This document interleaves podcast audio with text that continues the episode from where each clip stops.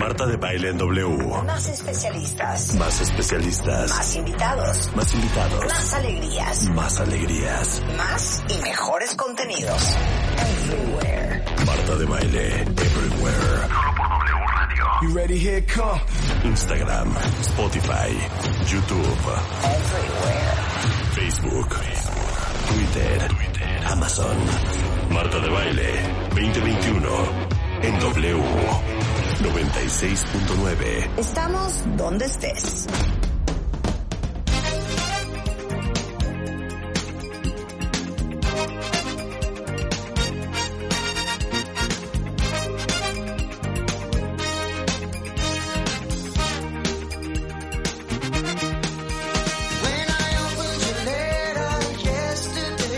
Esta es una olla de Phil Collins, se llama I Cannot Believe It's True, y es del álbum Face Value, cuentavientes. Bienvenidos a W Radio, estamos en vivo a partir de este momento y hasta la una en punto de la tarde.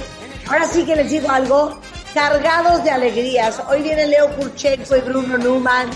Vamos a hablar de frases y palabras que ya no usamos desde, desde antes tenemos a Mariah Carey hoy una entrevista que le hicimos. El envejecimiento se puede curar con Elizabeth Parrish.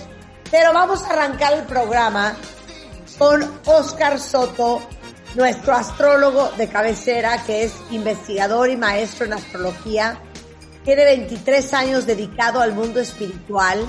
Estudió astrología, eh, terapias alternativas, pero tarot, pero diferentes oráculos y déjenme decirles que es uno de los mejores astrólogos que yo he conocido en mi vida. Y cada vez que viene al programa, les tengo que dar eh, esta historia, Oscar, porque esto le da todavía más validez y veracidad a lo que tú haces. A tu trabajo.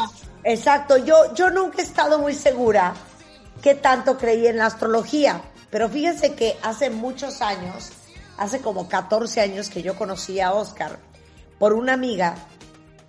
Eh, mentira, ¿no fue así, verdad, Oscar? No. Eh, no exactamente. Sí, Yo no, te no. conocí a ti en final de agosto del 2009.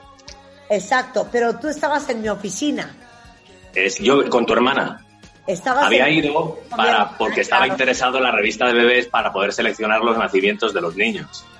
100%. Y entonces ya nos pusimos a platicar esto y que el otro, risa y risa. Y de repente se voltea Oscar Cuentavientes. Esto es 2009, ¿ok? Dice, fíjate que antes de que termine septiembre de este año, vas a conocer al hombre con que te vas a casar. Y le digo yo, ¿neta? Sí, antes de que termine septiembre vas a conocer al hombre con que te vas a casar. Este, esto era agosto. Y nos hicimos muy amigos. Y de repente, como ustedes saben, mi cumpleaños es el 27 de septiembre. Entonces, el 27 de septiembre hablé con él, no sé si tú me hablaste a felicitar o cuál habrá- sido la comunicación. Estábamos de fiesta Ah, de tu cumpleaños. Estábamos de fiesta de mi cumpleaños y le dije, oye, eres un maldito mentiroso. Estamos a 27 de septiembre y al fulano que me dijiste que iba a conocer, pues ya nunca lo conocí. Y Oscar se volteó y me dijo, septiembre no se ha acabado, ¿ok? Bueno, pero fuiste, pero fuiste muy comprensiva. Me dijiste, y encima yo que te he sacado en mi programa y he dicho, y tú encima. Y tú me A quitarle tensión. y no me cumpliste. Y entonces me dijo, septiembre no se ha acabado. Para hacerles el cuento corto, cuenta bien, Esto es 27, ¿verdad? El 29 me habla una amiga, me dice, oye, estoy cenando con un cuate que te quiero presentar y te lo voy a pasar por teléfono. Y me pasaron a Juan. Un año y medio después, nos estábamos casando. O sea que de esas les puedo contar muchas de Oscar Soto. Y aparte, déjenme decirles otra cosa. Oscar, tú escogiste el día de mi boda. Tú me dijiste, el mejor día que te puedes casar es el 11 de febrero. Claro. Ya que- es es súper importante el día donde uno sella desde un enlace matrimonial, desde eh, una firma de un contrato del tipo que sea, cualquier cosa. Yo todo lo que hago, todo lo sigo al pie de la letra por lo que el cielo indica. Oye, de lo que todos los cuentavientes lloran cada vez que vienes al programa, es que todo el mundo quiere cita contigo y estás full, full, full. Mi pregunta es, ¿cómo trabajas tú, Oscar? Porque sé que tienes una lista de clientes enorme, de gente muy picuda, inamovible, que ves muy seguido y que te consultan muy seguido. Así es.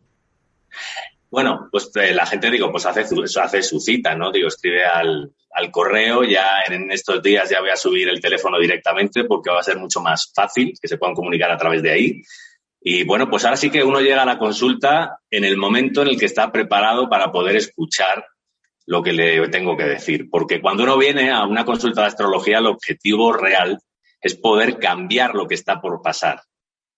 Y si la- cuando la persona no cuenta con según qué informaciones, pues seguiría su vida de forma normal y no haría esos cambios. Por eso cuando no debo cambiar lo que está por pasar a una persona, algo se cruza por mi lado o el de la gente en cuestión y no, y no pueden llegar. Así que que confíen que uno llega donde tiene que llegar. Bueno. Siempre. Bueno, y les voy a decir otra cosa muy impresionante, y ahí tenemos el audio. Eh, de hecho, pueden rescatar ese, ese podcast en Spotify. Pero, ¿qué fue? ¿Diciembre 2019? Sí. Eh, cuando salí del programa en diciembre del 19 y regresé en febrero del 2020. 20. Y, o sea, les podría yo decir que Oscar nos las cantó. O sea, Oscar nos cantó el COVID. Oscar nos dijo que venía un año espantoso. ¿Qué fue lo que dijiste aquella vez, Oscar? Bueno, es que la, en realidad las energías del 2020 eran muy especiales porque ahí fue donde se produjo la, la gran alineación de Saturno, Júpiter y Marte. Entonces siempre en esas combinaciones se producen cambios muy fuertes eh, y muy, digamos, de muchísima presión. Yo lo que sentía es que era un año durísimo y que apretaba y que apretaba y que la única solución era fluir con las circunstancias, ¿no? Y, bueno, eh, claro, se expresan ese tipo de alineaciones a través siempre de cambios políticos, económicos, pero por supuesto también pandemias. Pero es que una pandemia no es algo tan habitual. O sea, Claro. es, es- es como los inviernos. El invierno viene, pero no todos los inviernos son igual de duros. Y esas estrellas sabía que eran duras, pero nos quedamos todos con el ojo cuadrado. Ojo cuadrado. Oigan, entonces, eh, dos cosas que les voy a decir. El próximo 5 de diciembre eh, vamos a hacer el, el, el, el Monster Talks. Y básicamente nos vamos a juntar ese domingo en la mañana de 9 a 1 a 2.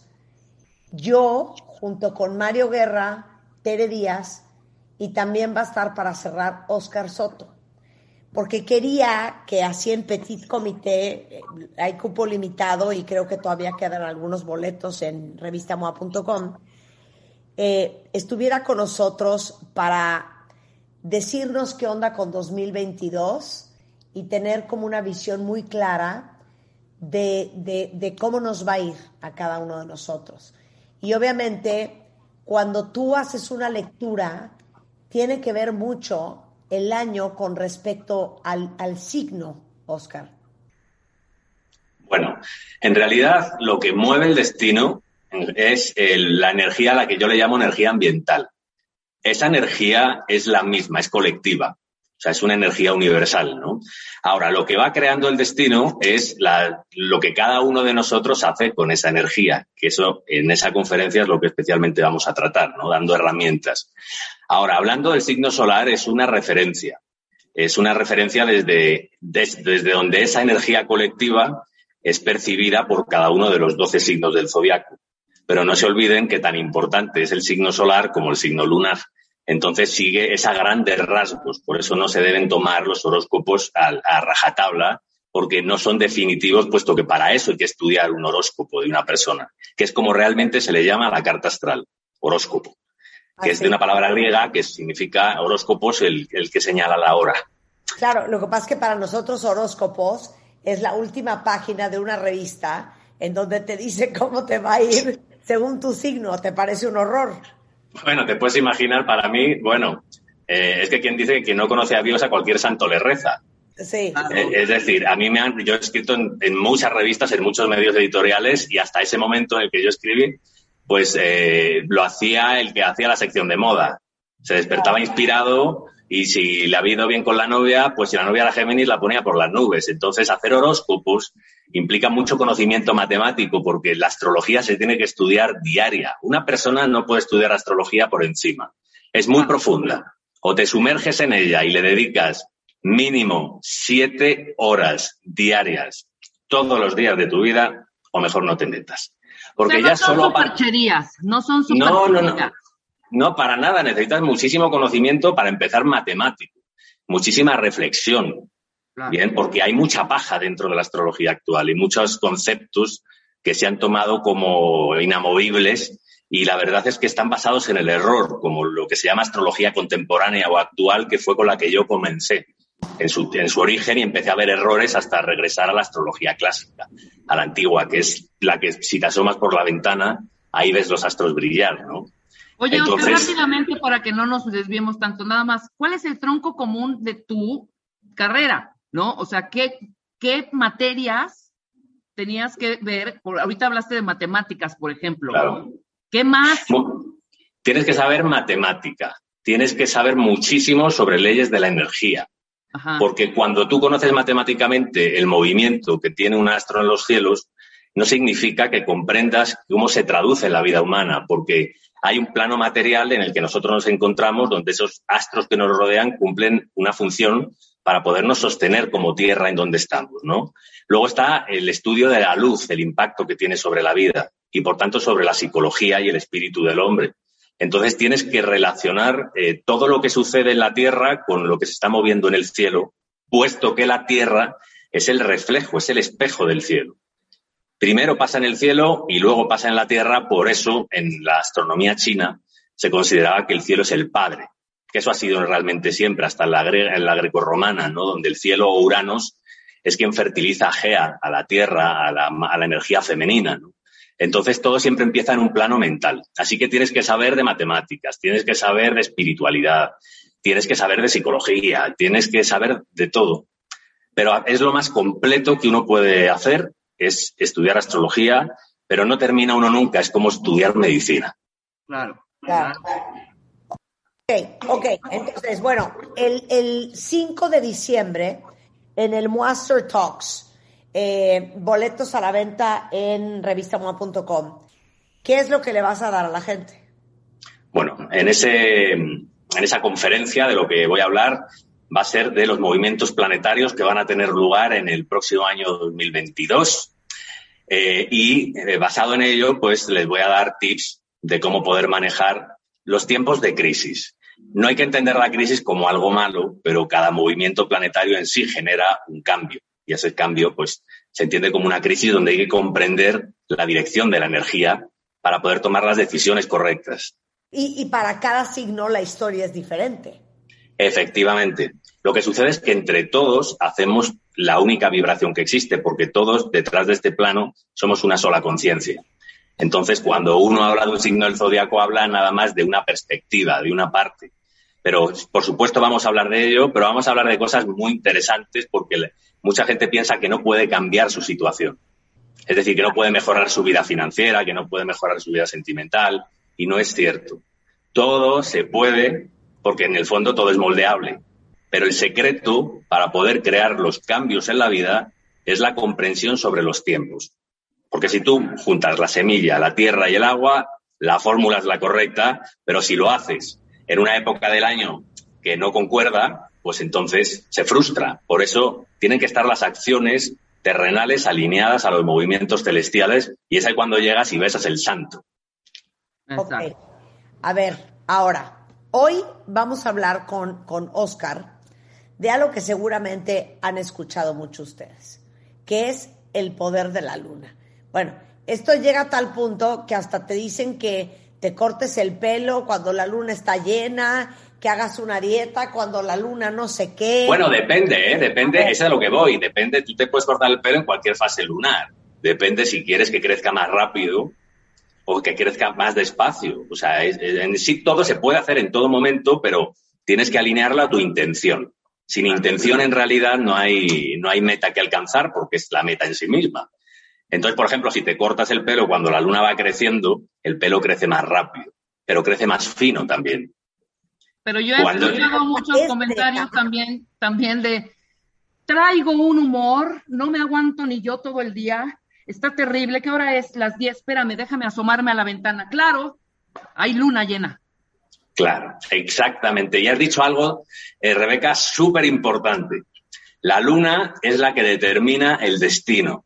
Por eso en una carta astral siempre, no me canso de decirlo, la luna es, tan importante como el sol, pero es mucho más importante que el famoso punto ascendente, porque el ascendente no brilla.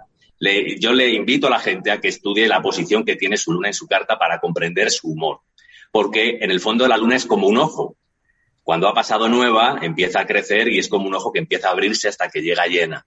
Por eso hay que escuchar a la luna, el humor que tienes es la emoción que te está removiendo, que está curando, porque la luna es la curandera de los siete cuerpos celestes.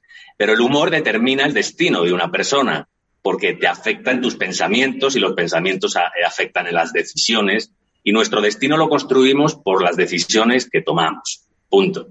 Y en eso no hay restricción, no hay carta astral, que eso es de lo que hablaré también en la conferencia, no hay carta astral de gente rica ni de gente pobre todos tenemos cartas orientadas a la abundancia y al éxito amoroso y todo. Nada más lo que varía es la forma. Habrá quien se haga ricos poniendo salones de belleza, otros se harán rico con fotografía, otros lo harán a través de, pues, no sé, de la política. Cada uno a través de su camino. El chiste en la astrología es poder encontrar cuál es tu sendero. Claro. Pero al final nada limita, nada restringe. Claro, entonces, a ver, explícame la importancia de la luna desde el punto de vista de la astrología. Bueno, desde el punto de vista de la astrología, bueno, para empezar, astronómicamente, la luna es un cuerpo súper importante. Lo primero porque es el primero que nos encontramos al salir de la Tierra. Por eso, en, en la antigüedad consideraban que la Tierra era el centro del universo y el primer astro, al ser la luna, pues era la que determinaba naturalmente a través de sus ciclos todos los movimientos en la vida y por eso se decía que la Tierra era el mundo sublunar. Y la Tierra, o sea, la Luna tiene la característica de que es el cuerpo celeste más evidente que tiene fases. O sea, no hay otro que haga las fases como ella. Venus sí llega y alcanza a hacer fases, pero eh, hay que observarlas a través de un telescopio, ¿no? En el caso de la Luna, eh, es que tiene esa cualidad de la movilidad. Por eso el Sol cumple la función de estructurar y la Luna trata de mover y desestructurar también, permitir que las cosas puedan fluir, ¿no?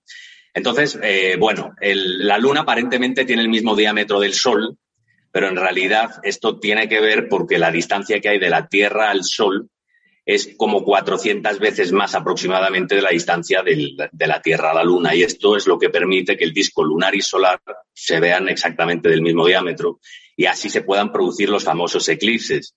Sin la Luna no tendríamos la inclinación que tenemos en nuestro eje, no tendríamos las montañas como las tenemos, es decir, tendríamos otra velocidad porque es ella la que determina la velocidad de rotación de la Tierra porque la frena. De ahí que sea tan importante la Luna en las relaciones, que ahora luego eso lo vamos a ver, y, eh, partiendo de esa base, eh, bueno, tiene un poder inmenso sobre todo, eh, toda emoción y sobre todo pensamiento. Por eso, eh, aunque no brilla con luz propia, ella solo refleja aproximadamente el 7% de la luz que recibe del Sol, ¿no?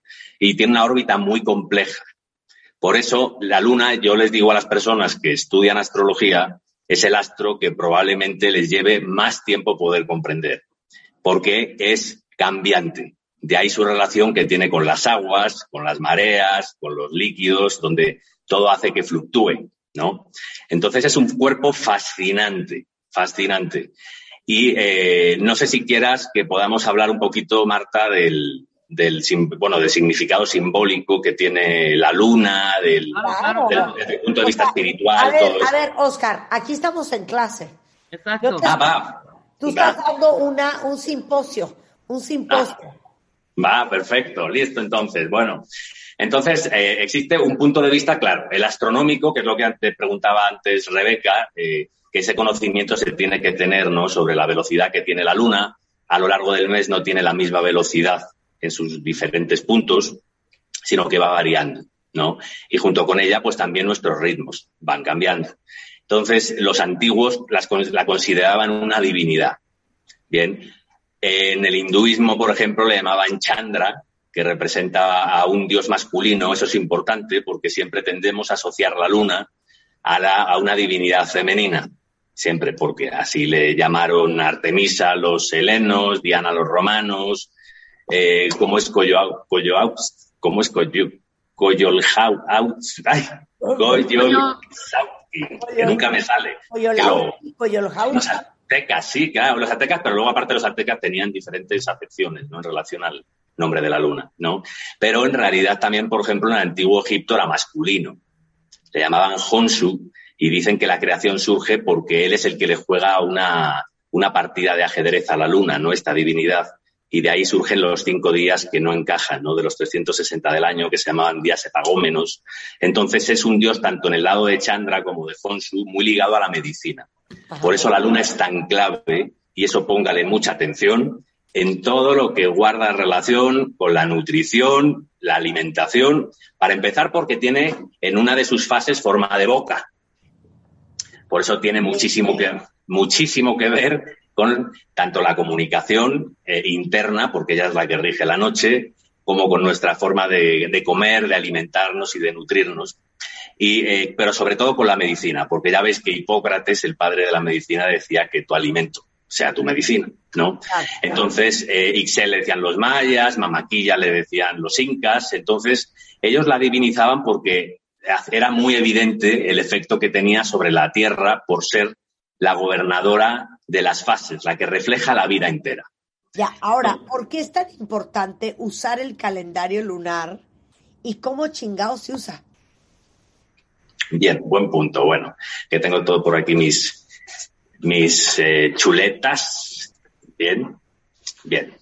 Bueno, en cuanto al calendario, existe una palabra, eh, la palabra calendario viene de una palabra latina que es calendarium, Bien, y esto eh, significa el libro de contabilidad.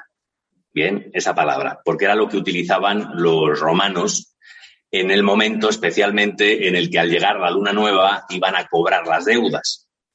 Por eso esa fase de luna nueva tenía esa importancia porque uno debía iniciar el siguiente ciclo lunar con la, eh, bueno, con las cuentas pagadas. Bien, que ahora daré algunos tips sobre algunas fechas también para ese tipo de cosas.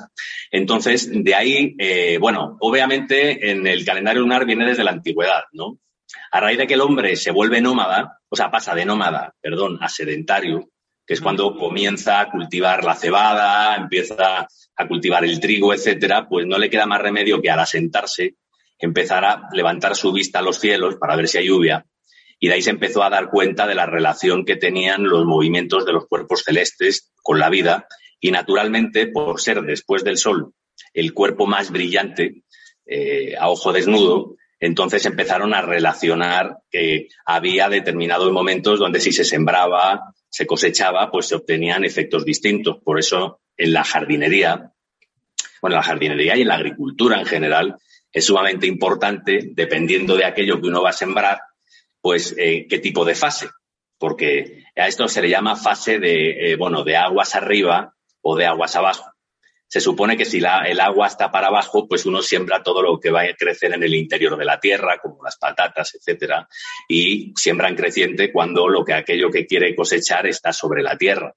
Entonces esto lo apreciaron, se daban cuenta de estos eventos y, eh, y de ahí se convierte la luna en el gran indicador, en el metrónomo del cielo que ayuda a poder reconocer en qué etapas pues uno va a sembrar y va a cosechar, porque al final la luna es iluminada por el sol. Nunca hay que olvidarse que no trabajan independiente, ¿no?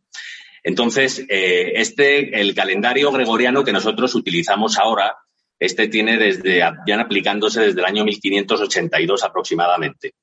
Y, pero los primeros, la primera cultura que establece el calendario fueron los egipcios, calendario solar.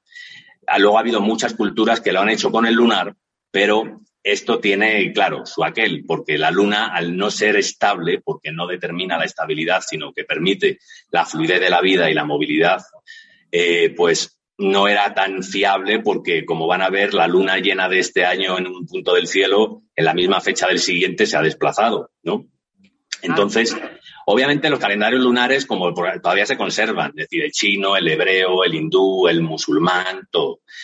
Entonces, el calendario es muy importante, el- lo primero porque ya desde los antiguos ellos llevaban a cabo festividades muy importantes en honor a sus dioses principales.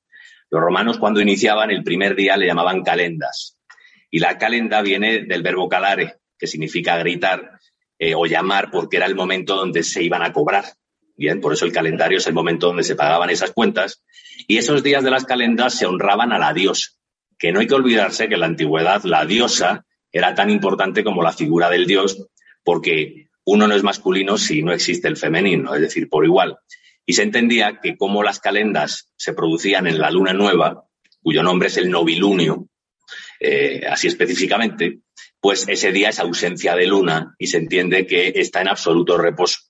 Y puesto que en la ley de la energía eh, todo lo que es reposo representa lo femenino, lo receptivo, lo fértil, también lo oscuro como principio de la vida, como la matriz original, ¿no? Entonces esos días ellos honraban a Juno o a Hera, que era la esposa del gran dios.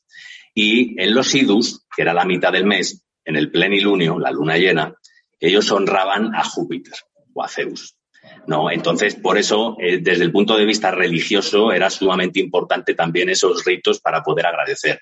Pero literal, si yo veo un calendario lunar, Claro, puedo explicar por qué me está pasando durante el, ese mes lo que me está pasando.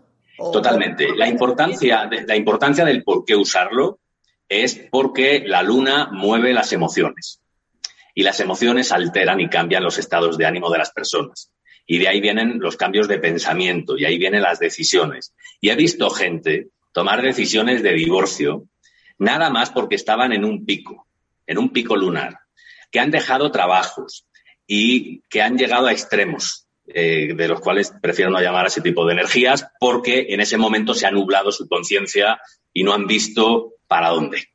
Entonces, en realidad, todo lo que mueve el estado de ánimo es lo que determina el destino de las personas y es donde cada uno de nosotros ahí puede trabajarse. ¿no? Entonces, en el caso de la luna, todos estos movimientos emocionales corresponden a sus diferentes fases. Entonces, cuando uno agarra un calendario lunar, si tú, por ejemplo, coges un calendario y nada más te va a señalar las cuatro fases principales, las principales reconocidas, que son la fase de luna nueva, que se llama novilunio, que es cuando la luna y el sol se encuentran alineados con la Tierra, es decir, hay ausencia de, lu- de luna en las noches. Eh, ahí señala el cuarto creciente, la luna, que han pasado siete días y medio aproximadamente desde la luna nueva, y eh, la luna llena, el cuarto menguante, y de nuevo la luna nueva. Entonces eso aparece muy claro señalado en un calendario. Ahora, tiene más fases, en realidad tiene siete fases, la luna. La luna nueva, que es cuando hay ausencia de luna, un poquito después es eh, cuando empieza con la luna como con forma de cuna, que es una luna muy, muy temprana, ¿no? Y a esto se le llama luna joven, que es otra fase lunar. En mi opinión, cuando la gente lleva a cabo labores en luna nueva, como las dietas depurativas, los detox, etcétera, porque se entiende que al no haber luna, luz de la luna, no hay vibración, en mi opinión creo que están un poco equivocados, o igual y lo estoy yo. Pero en mi experiencia, creo que la luna más potente para poder comenzar las cosas, en general, es después del tercer día, después del novilunio. Porque cuando no hay luna, en realidad, o sea, en realidad la luna nueva es el momento donde no hay luna, ese es el novilunio. Pero cuando tiene forma de cuna es donde tenemos que empezar ahí a cunar lo que nosotros queremos y a lanzarnos sobre ello, no en actividades. Eso como simplificándolo. A ese se le llama luna joven. Luego llega el cuarto creciente, que viene unos días después, unos tres días aproximadamente. Otros días, y después del cuarto creciente, unos tres días más o menos, tiene lugar la luna gibosa. Esa no la suele marcar el calendario. La luna gibosa creciente está justo entre el cuarto creciente y la luna llena. Luego viene la luna llena, el plenilunio, y entre la luna llena y el cuarto menguante se produce otra luna gibosa, pero es una luna gibosa menguante, que esa tiene otra aplicación. Y luego de ahí, de la luna, del cuarto menguante, tres días después, viene la luna vieja, bien la luna de edad avanzada. Por No, eso pero algunas- dinos, dinos, Oscar, más o menos qué hacer en cada, en cada fase, por eso es lo Claro. interesante. Si la luna nueva es como para inicio, vamos a decir después del corte. exacto, ¿no? Así de rapidito para que, para que te- tengamos nosotros las herramientas y poder... No está fácil, ahorita estoy viendo un calendario lunar, no está como fácil. Sí, está, identificarlo es fácil porque te dice directo, tal día es cuarto creciente, pero yo aparte tengo una tabla que desarrollé que luego os puedo decir con una lista como de unos, unas 40 actividades, un poco de las que pudieran dar tiempo, para que la gente pudiera seleccionar, Claro, como por ejemplo, voy a hacer un trámite legal, o sea, un trámite así, legal, pues bueno, pues yo diría, pues cuarto creciente, uno o dos días después. Bien, así es como yo le diría a la gente para que se pueda ubicar, pero en realidad estas lunas como la gibosa, la vieja, la nueva, la joven, no aparecen en No los calendarios. No. Vamos a hacer una pausa y vamos a explicar esto regresando del corte. No se vayan. Escucha todos nuestros contenidos en Amazon Music. Búscanos como Marta de Baile. Estamos de regreso en W Radio con el astrólogo español Oscar Soto, hablando sobre la importancia de la luna. Yo sé qué es lo que ustedes quieren oír, cómo nos va en el 2022. Eso es lo que vamos a discutir el próximo 5 de diciembre en vivo en Espacio Virreyes en el Monster Talks. Eh, hay boletos todavía a la venta, entonces métanse a revistamoa.com si quieren estar con nosotros. Pero estamos hablando de la importancia de la luna. Te tengo que hacer otra pregunta. ¿Qué onda con el eclipse de luna? ¿Cómo afecta? ¿Y, y, y, y ¿ha- habrá un eclipse próximamente? Pues sí, claro, los eclipses son el- probablemente el evento astronómico más importante que hay. Claro, existen dos tipos de eclipse. Uno es el eclipse solar y otro es el eclipse lunar. En el eclipse solar, pues es la luna la que se interpone entre la luz del sol y la Tierra, que esos, en mi opinión, son los más graves, los más fuertes. Y luego los eclipses lunares, que es donde la sombra de la Tierra, al proyectarla sobre la luna, esta se oscurece, como la que hubo el pasado día 19 de noviembre, ¿no? Y eso es claro que se siente. De hecho, el del pasado eh, 19 de noviembre tiene, eh, bueno, tiene mucha fuerza, pero sobre todo por el tiempo que duró, ¿no? Entonces, los eclipses, bueno, la palabra eclipse viene de una palabra griega que, se llama eclipsis, ¿no? Que es como abandono o desaparición, porque es como cuando la luz desaparece del astro en cuestión, ¿no?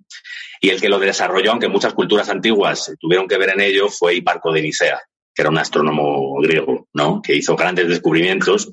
Entonces, eh, desde ahí, en el momento que se calculan los eclipses, es donde se calculan las grandes transformaciones que van a suceder. Un eclipse afecta a todo el planeta, eh, pero sobre todo incide mucho en la franja que recorre el eclipse. Bien, entonces, aunque van a haber otros eclipses próximamente, lunares, quizá el más destacado que últimamente ha llamado mi atención es un eclipse que va a caer sobre México eh, a final de 2023, el 14 de octubre del 2023. Y luego hay otro que ese es gordo, gordo, gordo, que es el 8 de abril del 2024. El del 2023, el de octubre, es un eclipse anular y el de abril de 2024 es un eclipse total, que de hecho se va a poder ver desde aquí. Pero siempre, Acuérdense lo que está diciendo Oscar hoy, ¿eh? eso pues de verdad sí, porque eh, justo el 2024 es bastante agitado mundialmente. ¿eh? Eso es cuando hablamos de esa energía global, de la energía ambiental universal, ¿no? de la que estábamos conversando antes, pero luego, por supuesto, va a depender de las decisiones de cada uno de nosotros y de cómo se adapta a ellas. O sea, no hay que asustarse de que venga un eclipse. El eclipse lo que está avisando es que si las decisiones que se toman políticas y económicas durante 2022 y 2023 para un pueblo, para una nación, en este caso el mexicano, si no son las idóneas, las correctas, lo que desencadena después de ese eclipse es una agitación y una crisis espectacular. Pero todavía el efecto de ese, de ese eclipse no está, está programada la fecha, pero no lo que sucede, porque requiere de cierto tiempo antes, nada más, donde la energía se empieza a acumular y todavía no lo está haciendo, pero sí lo es durante 2022 y 2023 y de no manejarse bien eh, representa una crisis eh, económica importante. Bien, pero de manejarse bien, pues se vuelve una transición donde las cosas entonces cambian para muchísimo mejor. Pero eso naturalmente depende de la calidad de, de cada gobernante ¿no? que tiene cada pueblo, ¿no? El nivel de conciencia y el nivel intelectual. Pero ese eclipse, sí, eh, hablaremos de todos modos en su momento, pero va a traer cambios gigantes. Luego los eclipses tienen diferentes colores, porque incluso los eclipses lunares, unos eclipses son más oscuros. A veces si te fijas en el eclipse, cuando llega a su totalidad, eh, el tono de la luna se vuelve entre gris oscuro y pardo. Otra vez se vuelve rojiza, más oscura. Otra vez es rojo ladrillo, que tiene como un borde amarillento otras veces es más cobrizo, anaranjado. Y eso para los antiguos era muy importante para saber qué energía iba a venir. Entonces, este eclipse, de hecho, hace, de hace una semana, es lo que viene como agotando muchísimo físicamente. Yo no sé si vosotras habéis sentido, eh, Marta, Rebeca, agotamiento últimamente, pero... ¿Qué hablas? O sea, ayer hablamos horas con una especialista en descodificación biológica en España, con Ángeles Wolter, de por qué estamos tan cansados todos. Claro, eso tiene que ver muchísimo con el eclipse. Por eso, siempre en los tiempos de eclipse es muy importante, y pongan atención, cuidar la nutrición, la alimentación, porque es donde se está desintoxicando más el cuerpo. Y por eso van, si no lo han observado en los últimos días, van a observar que muchísima gente eh, va a tener gastritis, muchísimos problemas digestivos, porque la luna afecta en el aparato digestivo, en la asimilación de los nutrientes. Por eso, con la forma de cuna que tienen determinadas fases, recordaba la vaca, eh, para los antiguos que era pues la que, de la que bebían, ¿no? Entonces por eso la, volvían sagrada y de ahí que las grandes diosas tenían siempre tocados con, con cuernos de vaca. Por eso siempre cuando la luna se oscurece, mucha precaución con lo que se mete al cuerpo, tanto físicamente, en a nivel de alimentación, como a nivel de las relaciones sexuales, porque la luna maneja los líquidos y todo lo que nos conecta, porque la luna es la reina de las relaciones incluso a nivel amoroso, todavía supera por mucho la influencia que tiene Venus. Por eso es tan importante el matrimonio, la pareja, la sexualidad con la luna, que tiene forma de cuna, que también es la cama. Por eso está ligado al ciclo reproductor. El, y a la fertilidad tanto del hombre como la mujer, por eso para el, el lado masculino los cuernos de la luna son los de un toro y en el lado femenino son los de una vaca, ¿no? Entonces, en los eclipses hay que limpiarse y depurarse siempre para que la transición energética se haga mejor, porque si no crea más toxicidad. Y evitar leer noticias nocivas, cosas que te bajan la frecuencia y que definitivamente no son tu realidad. Son realidades que ahí te dicen que están, en muchos sentidos, pero recuerden que aquí cada uno vive en su mundo y es el que es arquitecto de su propia vida, ¿no? Entonces, el, esto, este el efecto, este último eclipse todavía dura un rato y les digo a la gente que no se estresen si económicamente sienten que no están fluyendo las cosas en este momento como quisieran, si no está saliendo el trabajo suficiente, porque es parte también de esta misma energía por las estrellas en las que se produjo el eclipse. El eclipse en sí es un tono alto de vibración, pero depende delante de qué constelación se junta y en este caso influye mucho en la, en la parte económica. Entonces, esto va a hacer que la economía vaya un poquito medio pesada, de aquí a los primeros dos meses del año. ¿eh? Así que tómenselo. Con calma. Con calma, hagan sus, hagan sus afirmaciones y hagan sus decretos y suban su frecuencia, porque cuando haces eso, creas un paraguas alrededor y una energía que te permite a ti modificar esa vibración ambiental. Es como ponerte un abrigo cuando hace frío. Claro. Oye, a ver, otra, otra pregunta. ¿Puedes decirle a los cuentavientes en qué fase lunar conviene que esté la luna para hacer ciertas cosas. Por ejemplo, para cambiarte de trabajo, para empezar un negocio, para eh, divorciarte, para casarte. Claro que sí. Bueno, hay que diferenciar también en, qué fechas eh, hay, uno es bueno para hacer algo y otras cosas para orar. Bien, porque hay determinadas fases lunares que son más convenientes para poder hacer oración que es como poner la semilla del deseo de aquello que quieres que se cumpla ¿no? y que tome forma.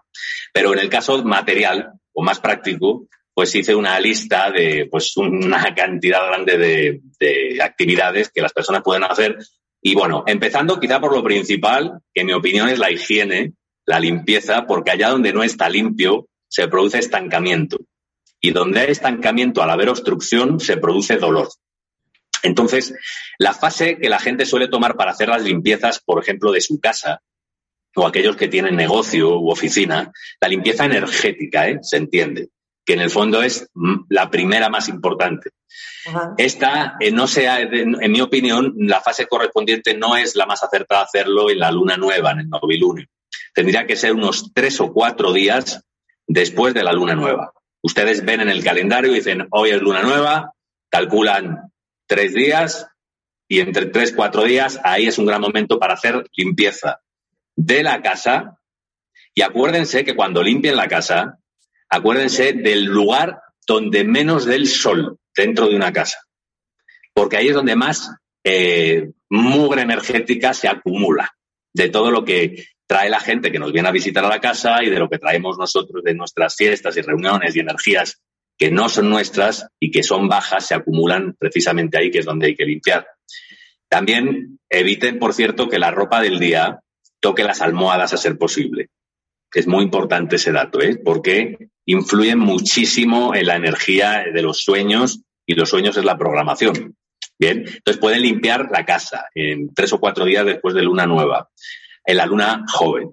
Pueden hacer limpieza de las piedras. Bien, para limpiar las, las personas que tienen piedras, de hecho muchas, muchas me han preguntado desde tu programa que cómo podían limpiarlas. ¿Qué Piedras como semipreciosas, Ah. como cuarzos, amatistas y otras, para descargarlas. El- el- el- luego dicen que el menguante es la fase donde descarga. Yo desmiento esa parte, porque lo que aligera es la luz, no la oscuridad. La oscuridad densifica. Cuando no hay luna todavía no está la energía levantando. Entonces yo les digo que, bueno, esto cada uno puede hacer lo que quiera. En mi experiencia, creo que mejor es descargarlo desde ahí a las piedras y también el hacerse limpiezas personales, ya sea que la gente se lo haga a través de los baños o que se lo haga una persona con saumerios, como sea. Para mí esa es la mejor fase. Para un cambio de casa o de oficina, lo ideal sería cuatro días después del cuarto menguante. Bien, se calculan cuarto menguante, cuatro días después, tres, cuatro días, ¿eh? Está muy bien. Luego las desintoxicaciones, los ayunos y todo lo que sea con un fin también para poder depurar el cuerpo, lo mismo. Tres días, más o menos, tres, cuatro días después de la luna nueva. Bien. Para aquellos que quieran comprar una casa, eh, en mi opinión, cuatro días antes de la luna llena es un muy buen momento para poderlo hacer. Bien. Los que quieren vender una casa también serían, eh, bueno, serían cuatro días más o menos después, pero del cuarto menguante. Bien. Para el inicio de una construcción, para aquellas personas que han comprado un terreno, aunque naturalmente todas estas fechas son generales por la luna, luego en un estudio astrológico se pueden afinar muchísimo más. Esto lo digo para aquellas personas que no tienen un conocimiento astrológico tan profundo, esto le va a ser cuanto menos de muchísima utilidad. Bien, entonces el inicio de una construcción cuatro días antes del novilunio, de la luna nueva. Ok. Los que quieren comprar un terreno, igual, tres, cuatro días antes de la luna nueva, les funciona muy bien para poderlo adquirir. Luego, el- si tú vas a comprar una casa, pero esta casa no es para habitarla, sino para rentarla como modo de inversión, unos dos días y medio, tres, antes del cuarto creciente. Es un buen momento.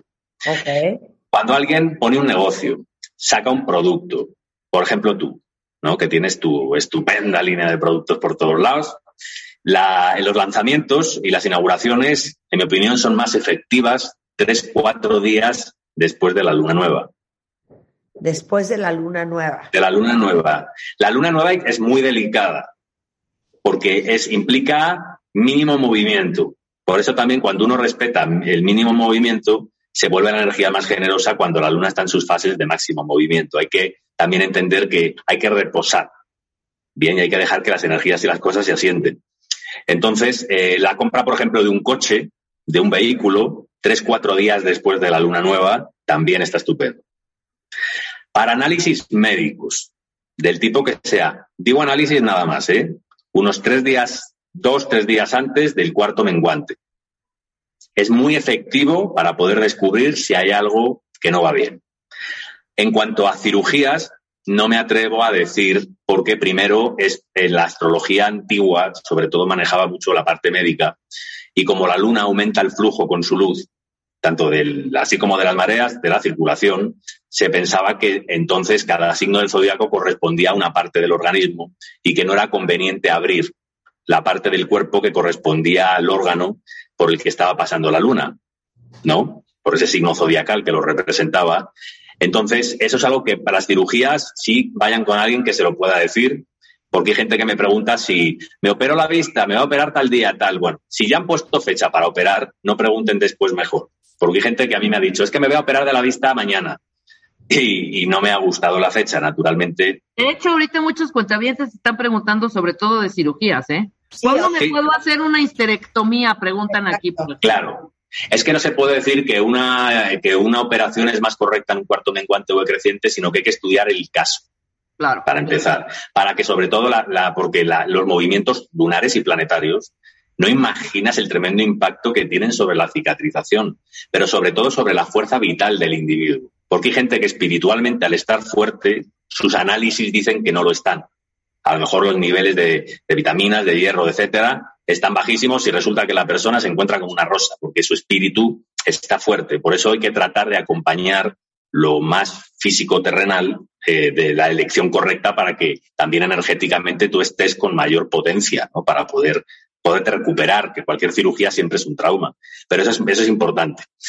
Luego, las sociedades, eh, para poder firmar eh, cuarto creciente, está muy bien, incluso un día o dos después. Los que quieran vender eh, un coche es el mismo efecto que de la compra del coche, tres, cuatro días. Y en eso van a ver que se vende rapidito. Luego, para aquellos que quieren hacer citas de trabajo, eh, citas se supone, se entiende, para proyectos que todavía no tienen lugar y que se quieren vender y, demás. El cuarto creciente y uno o dos días después es sumamente efectivo en materia de comunicación, produce más apertura, la gente está mucho más receptiva, de muchísimo mejor humor. Y recuerden que si la luna mueve el humor, pues tienes que tener muy claro si el, el, humor que va a tener la persona probablemente con la que vas a tener la reunión para que acepte o no aquello que le vas a proponer. Pero esas fechas son buenísimas. Para los tratamientos estéticos, lo me pasa un poco lo mismo que en el caso de las cirugías. ¿En qué cuarto creciente en este año o el que sigue? Disculpa. ¿En qué, ¿En qué época cae el cual cae la luna cuarto creciente? O sea, estamos hablando más o menos. Ah, no, la luna, hay luna en cuarto creciente todos los meses. De hecho, las, las lunaciones son 12 o 13 por año. Bueno, lo que pasa. No, que no aparecen en el calendario, entonces no sabes así como a dónde darle. Ah, bueno, pero si le das como para el calendario lunar, sí, lo que sucede es que luego, mira, hay 12 eh, lunaciones, lunas nuevas y llenas habitualmente, a veces hay 13, pero la, si quieren un tip muy importante, en mi opinión, la luna creciente, que hay cada mes una fase de luna creciente, es mucho más poderosa en primavera. Que en, otro, en otra estación. Claro, claro. Pero si tú lo haces en una estación, por ejemplo, en, en otoño, haces una actividad que corresponde al cuarto creciente, como estas reuniones de trabajo, puede ser efectivo, pero tiene un tono vibratorio un poquito más bajo. No es tan cañón. Bien, y así como la, el cuarto creciente es el momento más poderoso de la primavera, el cuarto menguante lo es en el otoño. Ok. Bien, yo también le recomiendo mucho esa fase para las personas como de tres, cuatro días antes de la luna nueva y especialmente la de otoño para aquellas personas que tienen cenizas de seres queridos que trascendieron y que de alguna forma pues ya sienten que la quieren liberar, que lo quieren soltar esa, ese momento me parece muy propicio, tanto mensualmente como especialmente la de otoño. Y luego la luna llena más poderosa, podríamos decir, es la del invierno. Claro. Que esta es la que va a venir ahora en, enero, ¿no? Exacto. entonces siempre hay que como contemplarlo, pero sabiendo que tiene sus mareas. Como mueve la luna las mareas de la Tierra, por lo mismo mueve las mareas de vibración, las anímicas, ¿no? Entonces, en los tratamientos estéticos, como ya sabes, eh, la cirugía, precaución, nada más es ver qué fase. Pero los tratamientos que no son a lo mejor invasivos, yo nada más pues es tipo vas al dermatólogo, etcétera. Bueno, todo lo que sea para hidratar, es más conveniente hacerlo desde dos días, tres antes, dos días Ajá. antes del cuarto menguante Sí. y de ahí unos 3-4 días después del cuarto menguante. Esa fase es muy buena para los tratamientos para hidratar. Los tratamientos que oscurezcan el pelo, como los tintes y todo eso, esa fase es muchísima mejor y todo lo que vaya orientado a nutrir el cuerpo, el, el pelo, el cuerpo, la piel, etcétera, ¿no? Se entiende que la, que la eh, también cuando todo lo que vaya, por ejemplo, orientado a aclarar el pelo es en la fase más creciente, que va desde el cuarto, la luna gibosa, es muy buena para eso. A la gente que se va a poner rayos o la gente que se va a poner una rubia. Sí, trámites. ya con eso, porque muchas más indicaciones sobre qué onda con el 2022, eh, muy, muy personalizado a, pues a ver cómo nos va a ir por signos. 5 de diciembre en el Master Talks. Los boletos están en revistamoa.com. Voy a estar yo con Oscar, pero también vamos a estar con Mario Guerra y vamos a estar con Tere Díaz una mañana del 5 de diciembre, que es domingo, todos juntos reunidos eh, en un evento presencial que ya nos extrañamos. Entonces ahí vamos a estar juntos. Oscar, si alguien te quiere contactar porque quiere una sesión personalizada, privada, individual, ¿dónde te pueden encontrar? Pues mira, me pueden encontrar en, en diario lunar arroba hotmail.com, que ese es el correo. Y eh, les voy a da- dar también el celular, que es el que va a estar activo pronto, Ajá. porque me ando corrigiendo, Sí. que es eh, 55 34 72 72 86. A ver, otra vez para que Julio ahorita lo postee. 55 34 72 72 86. Perfecto. Querido, te veo el 5 de diciembre. Por supuesto que sí, bien amada Marta, bien amada Rebeca, muchísimas gracias por vuestro tiempo, por invitarme, por todo. Gracias. Quiero. Gracias. Te mando besos. Adiós. Bye. Oigan, Bye. nos vemos el 5 de diciembre, cuentavientes. Qué emoción. Hace mucho no nos vemos en persona y es una gran oportunidad. Toda la información en revistamoa.com.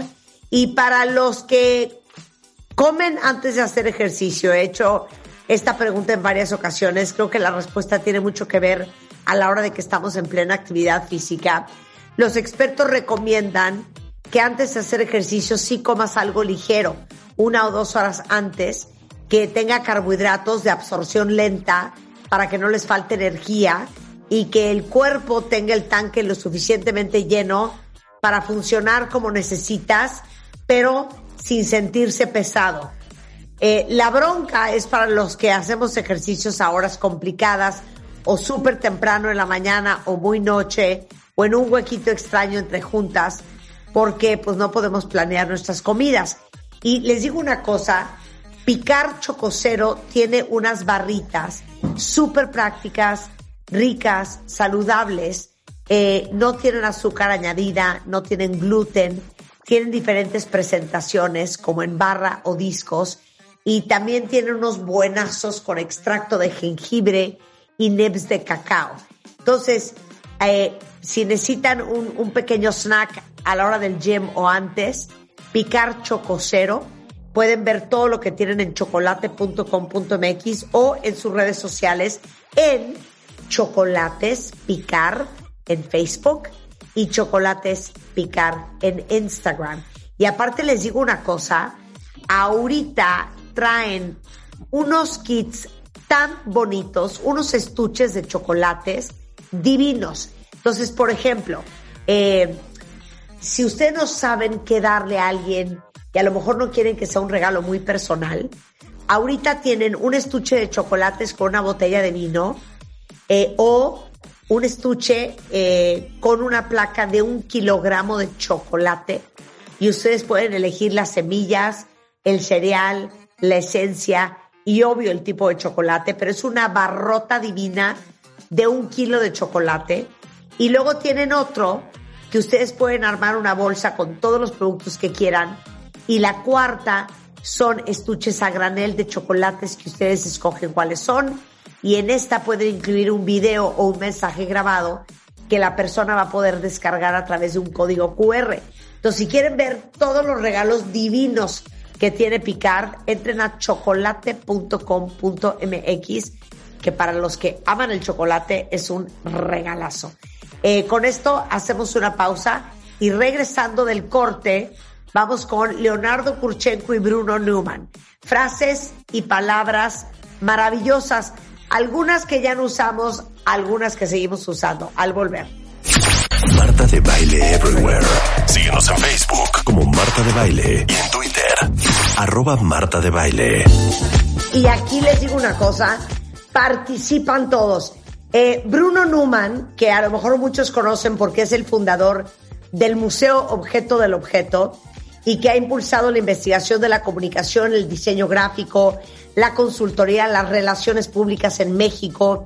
Es fundador de muchas asociaciones que hoy este, son parte de estas actividades. Ha sido un gran estratega de comunicación pública, corporativa y organizacional. Es un referente obligado en la comunicación en nuestro país. Es el señor Bruno Newman. Claro que sí.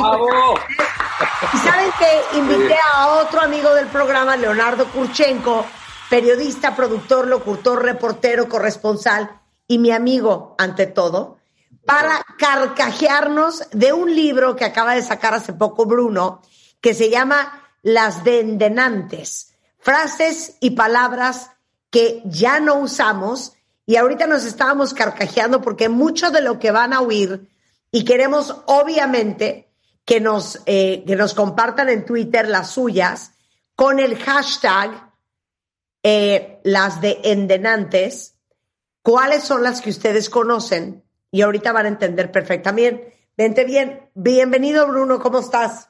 Marta, qué linda. Gracias por esa eh, inmerecida presentación, pero me da muchísimo muy, gusto. Muy merecida presentación, muy merecida presentación. Y- Leo bueno, es un doble gusto. Exacto. ¿Te gustaría conducir este segmento del programa? No, de ninguna manera, Marta. Yo ¿Te soy sentirías diputado. cómodo haciéndolo? De ninguna manera.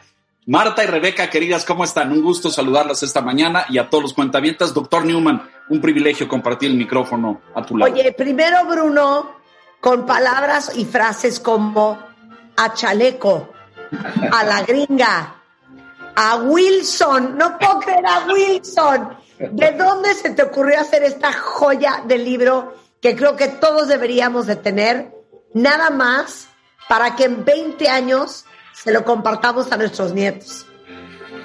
Pues mira, mira, eh, sí te lo explico de, de- una manera este, un tanto cuanto enfermiza para des- desnudarme público aquí en tu programa. Eh, siempre he tenido esta, esta tendencia eh, a rescatar cosas del olvido, a rescatar cosas meritorias del olvido. Entonces, de ahí nace el museo que tú acabas de mencionar, el Museo del Objeto, el objeto que, que reúne cosas, que reúne objetos que han caído en desuso y que eh, tienen alguna significación y que nos interesa mucho eh, tenerlos presentes. Entonces, de la misma manera que coleccioné objetos y hoy tenemos pues, más de 150 mil objetos guardados ahí en un, archivo que sacamos eh, continuamente.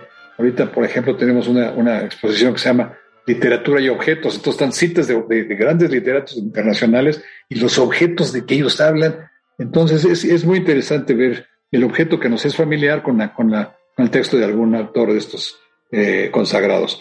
Igual, igual hi- hicimos con las frases, porque yo las guardaba, yo siempre eh, he tenido una muy mala memoria porque nunca la cultivé y siempre traía papelitos en las bolsas y apunto lo que se me ofrece, lo que tengo que hacer y apuntaba yo estas palabras o estas frases que mencionaba.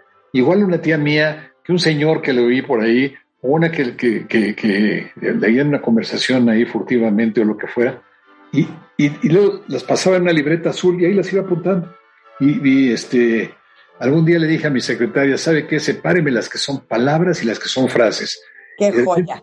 Nos dimos cuenta que eran más de 2.000 que había reunido en más de 30 años de estar dando estas, estas palabras, evitando que no se, que no se, que no se, invitando a contribuir que no, que, que no desaparezcan, porque tienen, Claro. muchas tienen chispa, que es una palabra de estas mismas que puede desaparecer si no la recordamos. Tienen chispa, tienen jiribilla, tienen luz a doble sentido, tienen, o simplemente son extrañas. Este, hablábamos antes del programa de algunas frases que, que, que uno dice, bueno, ¿de dónde viene? No, y- claro, y te voy a decir otra cosa, Sí, que representan una generación.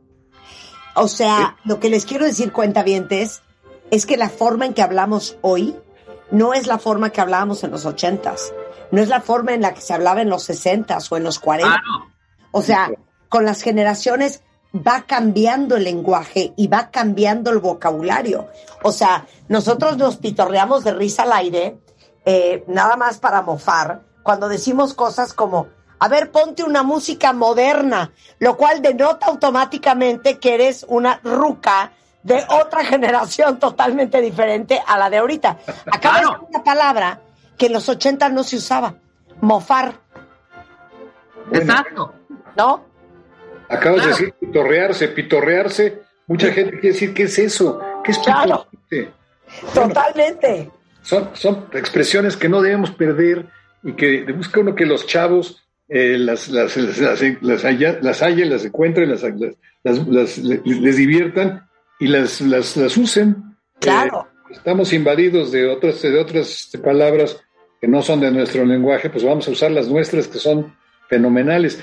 Y Pero hay- aunque no sean de nuestra generación, Bruno, Leo y Marta, de alguna manera las escuchamos. Por ejemplo, el a Wilson lo decía mucho en papá, por ejemplo, ¿no? Entonces, de pronto puede salir en una conversación que tú digas, a Wilson se pitorren de ti y decir, espérate. O a Wilbur, ¿no? A Wilbur, Wilbur. exacto, a Wilbur. A ver, pero a ver, ¿qui- ¿quién de ustedes cuentavientes sabe qué significa Wilson o a Wilbur? A Wilbur. Ajá. ¿Y quién de ustedes no tiene idea de lo que estamos hablando? Leo. Que se convirtió, perdóname, el a Wilson y el a Wilbur a abuelita de Batman. Claro. Para último. Abuelita de Batman. Abuelita de Batman, cómo no, pero hay unas joyas, la verdad, debiéramos, podríamos hacer un concurso de ustedes dos y que inicien con la identificación semántica de las Me parece frases. Muy bien, muy bien. A ver, ahí les va rápidamente para que luego lo abramos al auditorio. Marta, no pasar de perico perro. ¿Qué es eso? Venga. No pasar Rápido. de perico a perro, De perico perro. de perico perro. No tengo idea. Doctor Newman, ilústrela, por favor. alguien que no verdaderamente no tenía eh, no tiene ningún éxito en, en la- en la vida este se quedó atorado este y, y no es un pobre diablo Es, es lo que equivale a maceta para corredor, más o menos. Rebeca, Ok, a ver. no me supo ni a melón. No me supo a nada. Eh, eh, insalobre, eh, este, insabor, Insalubre, No seas bruta. insalobre, insípido, insaboro, insípido, insaboro, insípido. insípido. Un Nada, pan bimbo, nada. un pan bimbo, haz de cuenta. Un pan bimbo. doctor Newman, ilustre, por favor. ¿Eh? Nada, ¿qué? No me supo ni al melón, es una victoria sencilla, ¿no es cierto? Un triunfo fácil. ¡Ay, claro! ¡Claro! Ahí te Ah, va. como- Marta, Qué horror, esa no me la sé. Es papita, es papita, es papita, ¿no? eso es papita. Se las puse así suave. Ahí te va, Marta. No seas calabaza. Estoy muy perdida, no tengo idea. Espérate, no seas calabaza. don't be pumpkin No seas calabaza. ¿Qué significará? No seas necio. No seas Ah. Como No. cabeza dura, como No, cabeza dura. exacto. No actúes con necedad. A ver, Rebeca, pa' gorditas las de la villa. No me vengas a mí aquí a vender piñas porque yo ya me las sé, ¿o no? ¿No es por ahí? O sea, para que me vengas a vender unos, uh, este, Oye, pero esta es otra, esta es otra. ¿Y tú qué? ¿Vendes piñas o qué? esa, esa, exacto. Pa' gorditas las de la villa se refiere, corrígeme, doctor, a alguien que se refiere al sobrepeso de una persona, ¿cierto? sí mira, ¡Wow! muy bien No, dice esa pues, gordita qué buena alejada. está, qué buena está esa gordita no güey para gorditas las de la villa Exacto. Ok, Porque otra, maravilla. otra, Ahí te va, otra. Marta. en Guadalupe vendían unas, unas gorditas de, de Divinas, manteca deliciosas Divinas, Las gorditas las de la villa Ahí Sí. te va, Marta. A ver, Otra vez la burra al maíz. Que otra vez dale y duro con lo mismo. Exacto, vaya, muy bien. Una. Pero yo digo, pero yo digo, otra vez la burra al trigo. Bueno, por eso, pero eh, eh, la original, porque aquí en México pues tenemos maíz, no trigo. Claro. Otra vez la burra al trigo. Ahí te va, Rebeca. Y no es Poner maíz, las ¿eh? peras No es a maíz. 20. Sí, no es maíz es maíz maíz, claro. Poner las peras a 25. Híjole, poner a remojar tus, tus bigotes, No. o sea, Echar Doctor la- Newman. poner las peras a 25. No me pongas las peras a 25. O sea, no te pases de la raya. O sea, no te pases de lanza. ¿Qué, qué, qué es? ¿Qué Bruno. es, Bruno? No, no, no. ¿Qué es? Vas. Bruno. Ah, este. No me pongas las peras a 25, no me la hagas difícil, man. Exacto. Ah, no me la ok, ok. No me la Exacto. hagas de tos. No me la hagas de tox en wing. Exacto. También. A ver, Marta. A un ver. po- polvo de aquellos lodos. Ándele. A ver. O sea, como un rollo de aquellos ayeres, como de otra época. Sí, ¿Puede ser? sí, vestigios de, vestigios de cuando éramos chiquitos, ¿te acuerdas? Exacto, exacto. Muy bien. Una reminiscencia. ¿Eh? Exactamente. Claro, Este está fácil, Rebeca. Sale más caro el caldo que las albóndigas. claro. Oye, que por cierto, Pau dice, este dicho también es de otra generación. No, hombre, eso es del año del caldo. ¿Cuál Exacto. caldo? ¿Cuál De la caldo, canica. Bruno? De la canica. Es que, es que es, eh, esa, esa creo que no está en el libro, ¿eh? el caldo, ¿está? Sí, sí, sí está, sí está. A Claro. ver, este- esta es una joya. Se volteó el chirrión por el palito, Marta. A ver. Esa sí es. Te- te- Le no volvió el chirrión por, por el palito. O sea, que se rompió en lo más flaco, como que falló en la cosa más estúpida. ¿Cómo no, que? como, A como ver, que te dio el agua de tu propio chocolate. No, no, no, no, no, Ah. no. Rompió el chirrión por el palito. Sí, es sí, por ahí va, por ahí va, por ahí por va. ahí va, pero es obtener un resultado adverso a lo que esperabas. Este, Ah, ok, claro, claro, Esta claro. es- Te volteó la tortilla. No, es, es donde es donde la marrana torció el rabo. Ah, Exacto, muy bien, muy bien. Ándale. Estás de joya. Muy bien, ahí te va otro. A ver qué tal. Sacarle al parche, Rebeca. Sacarle al parche es como ya estarle rebuscando mucho. No, No, a ver. O, o- o- otra, segunda. Sacarle al parche es como, no, pues este, tengo temor de Mm. hacer algo, como miedo. O sea, no le saques al parche. Vamos al, vamos al panteón a las 12 de la noche. Eso es, No muy bien. parche, no le sacas al parche, Martita. Sí, Oye. por ahí, este es- Aquí tengo, aquí tengo muchas de los cuentavientes en Twitter para tu segundo libro, Bruno. A ver, vienes. Mónica dice, esto es totalmente de otra generación. No, hombre, es que se armó un despapalle. Es correcto, sí está en el libro, sí está. ¿sí? O primo hermano de se armó la rebambaramba. Exacto. O hay otro, desgarriate, también está en el libro. Claro, un desmadre. Pero a ver, esta es divina de Panda Urbano. Es que a ti te vale Valentín Trujillo. sí. Tite Valentín Trujillo. Ahí te va otra. A ver, Rebeca, ser un pájaro de cuenta. ¿Qué es eso? Ser un pájaro de cuenta será como un pájaro nalgón, será como un pájaro, será alguien que, que habla mucho y mucho y mucho y es más bien parolón. A ver, doctor. No, ser un pájaro de cuenta es alguien peligroso, es alguien eh, Ok. que significa que hay mucho, que, que- que hay mucho riesgo en él. ¡Qué horror! Acaban de mandar uno horrendo. A ver. ¿Cuál? Te huele la bisagra. Ay, Sí, no, no, no. claro, por supuesto. Todos entendemos bisagra, ¿verdad? Todo entendemos, todos entendemos. Sí, claro. bisagra, 100%. A ver, ahí te va otro. A ver. Buenísimo. ¿Sabe está? Fíjate, este es, este es una, es un reto, Marta. Te tengo ley. ¿Te tengo ley? ¿Sí? Que eres, de ley, que eres confiable. Exacto, muy bien. Eso. Sí. Eres, te rifas, te rifas, eres de ley. No, no, Rebeca sí ha andado por ahí, ¿eh? Rebeca sí ha andado por ahí, ¿eh? Y ha tenido- varios, es que ella es mucho mayor que yo. Ahí está el sí. Somos barrio. Sí, Rebeca tiene más recorrido por las calles del centro histórico, así es. A ver, Ok, Martita. entonces, espérate, regresando del corte, échenme en Twitter cuentavientes, eh, en honor al libro Las Dendenantes, frases y palabras que ya no usamos de Bruno Newman, que eh, la edita, eh, que es editorial Gunilla Editores, no La- la, La Lagunilla. Gunilla. Ah, Lagunilla Editores. Yo iba a decir, no es Lagunilla Editores, es Gunilla Editores. No, pero es Lagunilla Editores. Mándenme las suyas en, en, en Twitter y las leemos después del corte, no se vayan. Marta de Baile Everywhere. Síguenos en Facebook como Marta de Baile y en Twitter, arroba Marta de Baile.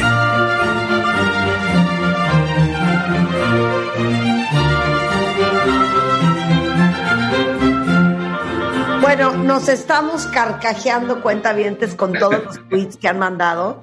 Estamos platicando con el autor del libro Las Dendenantes, frases y palabras que ya no usamos, de Bruno Newman, eh, editado por eh, editores La Lagunilla.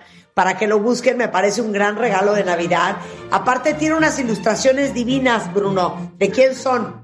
Fíjate que sí, son, son, este, todos son de Gonzalo Tassier, Gonzalo Tassier, gran diseñador, eh, maestro de muchas, muchas generaciones de, de artistas y diseñadores. Y la verdad es que teníamos que tener alguien que tenga, además de el, el- el, eh, don del diseño y de la, eh, del arte, el sentido del humor. Y Tassier reúne las dos cosas espléndidamente bien. Y- No, y- divino. Y entonces estamos leyendo eh, todas estas frases. Eh, Leo tiene el libro en las manos. Yo los estoy leyendo a ustedes en Twitter y nos hemos reído de cosas que antes decíamos que ahora ya no están de moda. Por ejemplo, Mari Carmen pone, ni pichas, ni cachas, ni dejas batear. Claro, claro, nada más estorbas. No haces ni una cosa ni la otra. Sí, Claro. Nada y más esta, esta, esta que me fascina a mí, y yo la digo mucho. ¿Sabes qué, Leo? Tú eres puro pájaro nalgón. A ver, ¿qué creen que significa pájaro nalgón, cuentavientes? Póngamelo ahorita en Twitter. A ver, eh, yo le sigo leyendo lo que ponen los cuentavientes y luego vas tú. Pájaro Aquí. nalgón será un poco como jarabe de este jarabe de pico. Pájaro nalgón es un, eh, como los pájaros no tienen nalgas, no son nalgones, Sí. un pájaro nalgón es aquel que habla y dice mucho y es muy hablante. Farolero, farolero, farolero. Farolero. Farolero. Jarabe de pico. Daniela Márquez dice, me dio el patatús. Sí, cómo no. Preciosa. Patatús es de Se otro dio el telele. El telele, Yo también digo esto mucho. Ya nos cayó el chahuizle. ¿Quién será el chahuizle? ¿Quién es el chahuizle, Bruno? No, era una hierba que le echaban a, a- que, que- que amargaba todo lo demás, pero hasta, hasta ahí llega mi conocimiento. Oye, yo pensé, perdón, yo pensé que el chahuizle era un animal. Yo también pensaba que era un perro. no, una hierba. no era una hierba, pero era una hierba amarga y se aplicaba la frase eh, cuando te visitaba tu suegra, Marta. Ah, ya nos cayó el chahuizle. Oye, esta como ya cayó el Ya le cayó caca al agua, ya le cayó caca al agua, era, era, era Exacto. parecido. Oye, esta divina de Jessica Cerón. Híjole, es que te digo una cosa. Hoy sí Bruno nos puso a parir chayotes. Claro. O sea, claro, porque los chayotes tienen sus vellosidades. Ahora imagínense parir un chayote. No, bueno, deja las vellosidades. Las espinas. Claro, es desgarrador. El desgarrador. Ok, voy a leer más cuentavientes. Eh, dice aquí eh, Deredere. Es que tiene el cuarto lleno. Es más, el, el museo, objeto del objeto, está lleno de cachivaches. Anda, cachivache. H. Cachivaches. Este, Mari Monroy dice, de bolón ping-pong. Rápido, veloz, Rápido. Claro. Que no te hagan chanchullo, que no te hagan chanchullo. Que no te hagan chancho. Ese ya da una muy buena que también yo uso mucho. No, güey, cállate, nos cayó la voladora. Nos cayó una voladora. La voladora a mí me fascina. Y Memphis dice, ¿y qué tal? Te chilla la ardilla. Qué. Oye, ver, ¿qué- esas dos no me las sé, mano. ¿La voladora qué es? ¿Se cayó la voladora qué es? Como el chahuizle, ¿no? Sí, o sea, es que ya te llevó el diablo. Ajá. Claro. A ver, otras. la segunda edición estamos tomando nota de las que mandan los cuentavientes y de las que están saliendo aquí sobre la marcha. Claro, arroben a Museo del Objeto para que las pueda rescatar Bruno. Pero Carla tiene una divina que también uso mucho. Te digo una cosa, ya salió el peine. Ya salió el peine, Ya claro. salió el peine. Se descubrió el entuerto. Así es. Claro. No. A ver, Esa mujer, esa mujer es flor del fango. Eso, qué no, mi abuela decía, esa mujer es de cascos ligeros. Ajá. O picos pardos, que comentábamos antes del programa. Picos Pero ¿cuáles, pardos, ¿cuáles cascos eran esos cascos ligeros? Cascos ligeros. Mira, picos pardos sí me la sé muy bien y no me dejarán mentir Bruno y Leo, que son mucho más.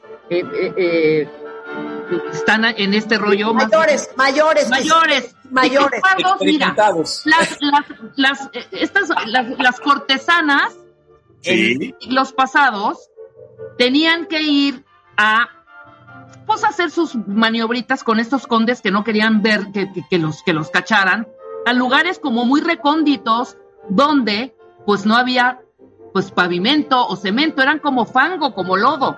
Y sus faldas, que eran largas, se embarraban de ese como lodo o arcilla que se volvía pardo. Entonces quiere decir que se fueron lejos a hacer sus cosillas a con algunos este, hombres de, de poder, ¿me explico? Entonces, ¿Por qué siento que esta historia la acaba de inventar Rebeca? No, hace sentido. real. O sea, Bruno tiene una cara de ¿qué clase de rosario de Escucha, está escucha, diciendo esta mujer? escucha. Entonces, cuando llegaban a los pueblos, ya al pueblo, después de haber, de haber cooperado con estos hombres de poder, veían en, al finalito de sus faldas que traían, obviamente de tanto caminar, este colorcito marrón del lodo. En las porque faldas, estaban- así es. exactamente, ese es el pico, los picos de las faldas, pardos. Pero es que las faldas no tienen pico, Rebeca. Todo esto es Bueno, era el pico, era el pico, la cola, las, las, las, las, los encajes de abajo, picos pardos. Muy bien, muy bien. Por eso es también flor de fango. Así es. Claro. Te chupó la bruja. Te chupó la bruja. Eh, Sí, ya. ¿Se lo llevó? Por la bruja. Ya Te te fue llevó del- la- ya, ya. ¿Sí? Palmaste. Decíamos en el corte una que no se explica no fácilmente, la cana al aire. La Ah, cana al aire. Es una A belleza. ver, Bruno, yo sí tengo una explicación de la cana al aire. A ver, Vale. O sea, yo sí conozco una historia que se cachó la esposa que el fulano le había pintado el cuerno porque el gran imbécil llevó al amante a su casa. No me digas eso. Y la amante, que era güera, Había. la mañana siguiente se desenredó el pelo con el cepillo de la esposa. Entonces, cuando llega la esposa, ven su cepillo, pelos buenos. Para que vean lo importante que es limpiar un cepillo después de usarlo, ¿eh?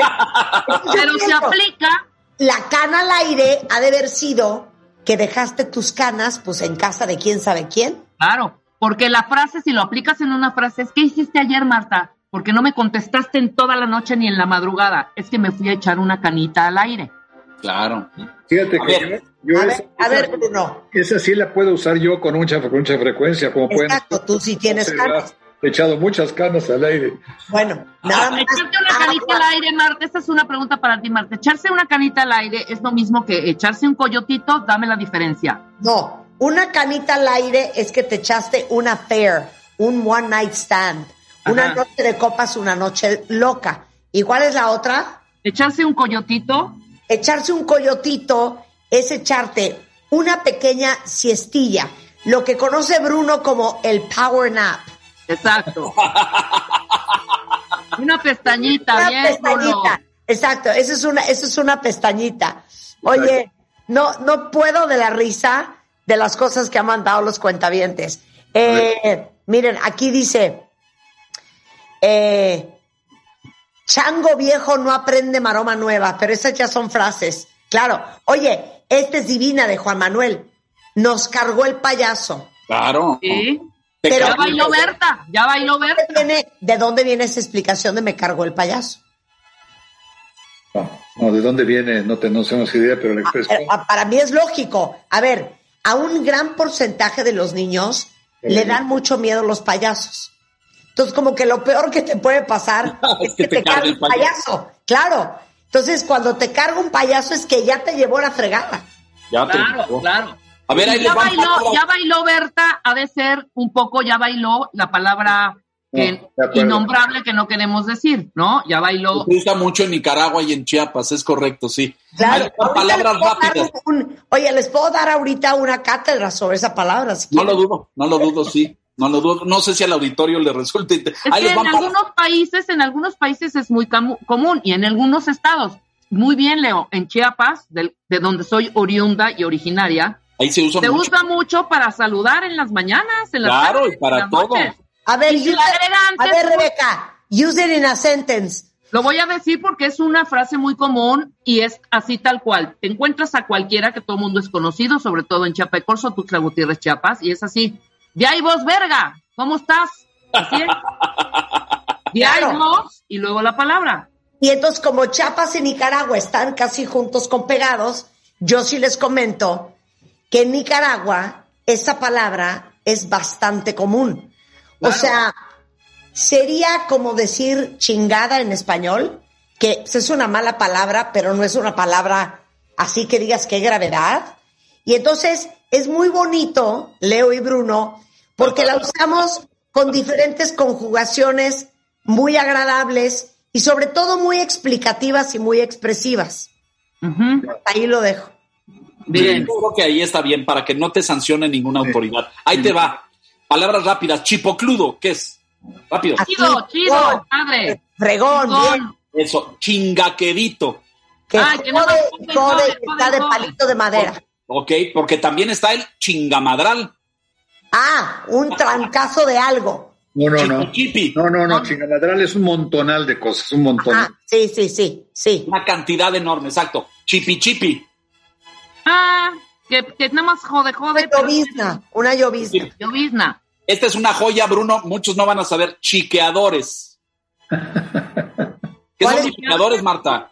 Los que te pegan para levantarte las cejas. No, los que te ponen en las sienes para mareo. darte el dolor de cabeza y el mareo, ¿no es cierto, doctor? Ah, es que también en, en el mundo de la belleza mucha gente se los pega para levantarte la cara o la ceja o el cuello. Mm, a ver, También, claro, exacto. claro. Es Ahí esta es remedio. divina. Remedio herbal para aliviar el dolor de cabeza. A ver, chiquihuite, ¿qué es eso? El chiquihuite es el, es el ano, ¿no? No, el chiquihuite es- ¿No es el ano? ¿Qué pasó? No. Chiquihuite. Claro que sí. No, hijita, no. El chiquihuite es un canasto, doctor, ¿no es cierto? Sí, así es. Perdón, perdón. Cuando dicen se te frunció el chiquihuite, No, no eso están no hablando de dice. ningún Esas canasto. son las que tú te inventas. Este se te frunció el anillo. Sisirisco, se te frunció el sisirisco. Eso O es el lo que se dice. A ver, cuentavientes, ¿quién está correcta? ¿Yo o Bruno y Leo? Porque según yo, el chiquihuite, No, no, no. El chiquihuite es un canasto en los mercados en los que te venden fruta y hierbas y cosas. Eso es el chiquihuite. Y es de palma, de, de palma tejida. Ahí te van. Rápido. Conozco, Chivera. ¿Qué es una chivera? ah, ah, una cosa donde cargas mil cosas, como una bolsa. No. Rebeca. Chivera, no sé, una, una mula. Haz, doctor, explica. Eh, no, no, no sé cuál dijiste. Chivera. Una es es gente lleva, lleva y trae cosas a Estados Unidos para. Exacto. es Ah, claro, claro, Chivera, por supuesto. Choclo. ¿Qué es un choclo? Un, un zapato, una. Sí, Choya. ¿Qué es choya? La cabeza, ¿Qué es La un cabeza. chucho? perro, Cochupo. cochupo. No, Trampa. No. Eso, muy bien, doctor. Clarín, Ma- Clarín, Rebeca. clarín corneta, claro. Eso. ¿Qué es un comecuras? Uy, órale. ¿Una prostituta? No, doctor. Doctor. Es, es alguien que, que, que no, que no le gusta la, la parte religiosa de la vida. Es la, este, la parte. Mateo, Que habla mal de la iglesia y de los curas. Sí. Compinche. Mi compadre. mi- del alma. Eso, muy bien. Como Marta, Marta, Marta y, Rebeca son compinches y tú y yo Eso. somos compinches. Exacto. Conclapache. Lo mismo. Eso. Socio, cómplice. Copetón. Copetón, no sé. De Yo no. fleco grande. Copetón es eh, eh, nuestro expresidente en primer lugar, pero en segundo es una persona encumbrada. Ok, Oye, esta es divina de Sergio Galvis. No se me hace gorda, Antonia, sino malfajada. Divina. Esa está divina. Esas ya Oye. son frases. Son dichos. Esta es divina. A ver, que, que, que Bruno explique esta. A Chuchita la bolsearon. Pues no me salves con que a Chuchita la bolsearon, porque era, en la historia dice que, que así se llamaba la trabajadora doméstica del lugar, entonces se le, le- le- le faltaba con frecuencia, la- los cambios no estaban correctos, ¿no? Entonces, eh, cuando, cuando tú salías con, con alguna cuestión falsa o mentirosa, así, sí, estás como Chuchita que la bolsearon, le faltaban, siempre le faltaban algunos centavitos, monedas en los cambios, ¿no? Claro, o sea, no me salgas con pretextos. Te la bolsearon, exacto, no me salgas con pretextos. 100%. Oye, qué risa. Puedo reír horas con este libro, Bruno. Hagamos segunda parte próximamente, por favor, porque hay miles. segunda parte para, ¿saben qué? Pitorrearnos de risa. Y torrearnos. Anda, Pipo. Ahora, yo sí quiero nada más hacer una confesión. No sé tú, Bruno, pero Leo Kurchenko, con quien convivo muchísimo, sí me saca a veces unas palabras que yo digo, pero este hombre tiene 57 o 79, porque se echa unas cosas como... No, malandrín. Es un malandrín. se, se armó un, se armó un periplo. O sea, lo de periplo no lo puedo creer. Es Oh. Pepe, ¿no? O me dice, no hombre, ¿qué te pasa, hija? Esas son patrañas. patrañas y periplo son como de los 50, Leo. El diccionario de la Real Academia, eso sí. ¿eh? El dictor sí se la sabe de, de, de aquel diccionario también. Ese hombre deleznable, mamarracho y malandrín. Bellaco. Bellaco. Bellaco. Claro, pero usas periplo, usas patrañas y hay otra con P que usas mucho. Palurdo. Palurdo. Palurdo, claro. Estamos rodeados de palurdos. Prenden la televisión todos los días. Salen to- todas las mañanas. Hay palurdos. O sea, Exacto. 100%. Oye, Bruno, ¿dónde pueden comprar el libro?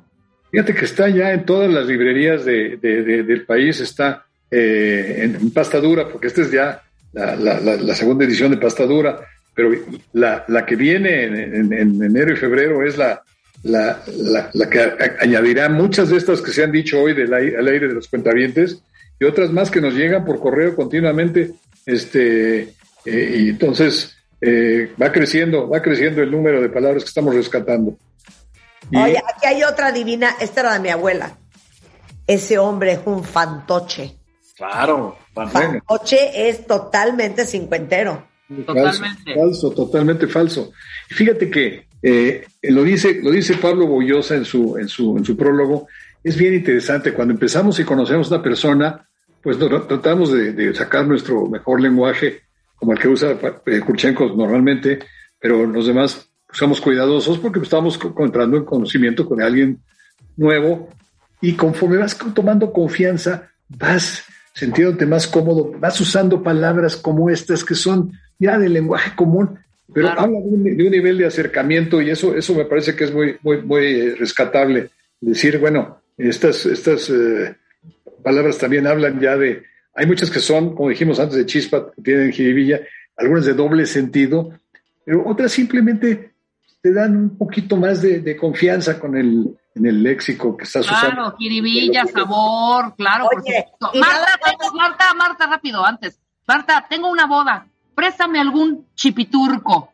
Eso. Una cosita que te echas encima. Pero quiero hacer una aclaración que me manda aquí Mr. Wolf. Dice lo siguiente. Lo del chiquihuite, para decir ano, es un albur, porque al ano se le dice chiquito. Chiquito. Entonces, cualquier palabra similar se puede usar. Claro que sí. Tiene toda la razón ese caballero. está dando una autorización. Porque, ojo, este no es un libro de albures de Bruno, ¿no? Es un, es un libro de estas palabras. Pero lo que dice, lo que dice este cuentaviente tiene toda la razón. Es el chiquito, el chiquitín, el chico. Todo eso aplica en, eh, en el barrio y en la calle Brava. Claro, Sí, sí. oye, espérate, no los puedo dejar ir sin decir lo que puso Tofi Santos. Esto no lo van a poder creer. Gandul. Ah, es una joya, Gandul. ¿Cómo no Una hicieron? joya. Corrientemente, el locutor lo usa en su, en su vocabulario de todos los días. Sí, sí, cómo no. Es una joya. En la canción de Cricri de Métete Tete, que te metas Tete, Exacto. viene ahí, es un joven, na, na, na, na, na, na, na, y gandul. Sí. Claro, Gandul o Gandaya. Gandaya. Gandaya es lo más ochentero que hay. Sí, sí, sí, sí, ¿No? tienes- Oigan, bueno, el libro se llama Las Dendenantes, frases y palabras que ya no usamos. Pueden verlo, este, ahorita se los ponemos en Twitter, lo venden en todas partes si lo quieren regalar o si lo quieren tener como un tesoro de nuestra lengua, que es una verdadera joya. Eh, encuentran a Bruno Newman en arroba museo modo. El O modo. sea, mu- ¿eh? El modo, museo, el modo. Ah, Museo El Modo, el Museo Objeto del Objeto. Leo Kurchenko es L. Kurchenko, Leonardo Kurchenko en Facebook. Qué diversión. 100% hagamos parte 2 para seguirnos carcajeando de risa. Miren, cuentavientes, pélenle por el libro de Bruno, que está de pocas tuercas, y lo pueden dar de cuelga en Navidad. ¡Eso! Qué bonito. Gracias, Leo. Gracias, Bruno. Gracias. Eso, Con esto gracias. hacemos una pausa y regresando vamos a hablar de si el envejecimiento se puede curar con Elizabeth Parrish. Ella es fundadora y directora ejecutiva de BioViva. De eso vamos a hablar regresando del corte. No se vayan. Suscríbete a Marta de Baile en YouTube.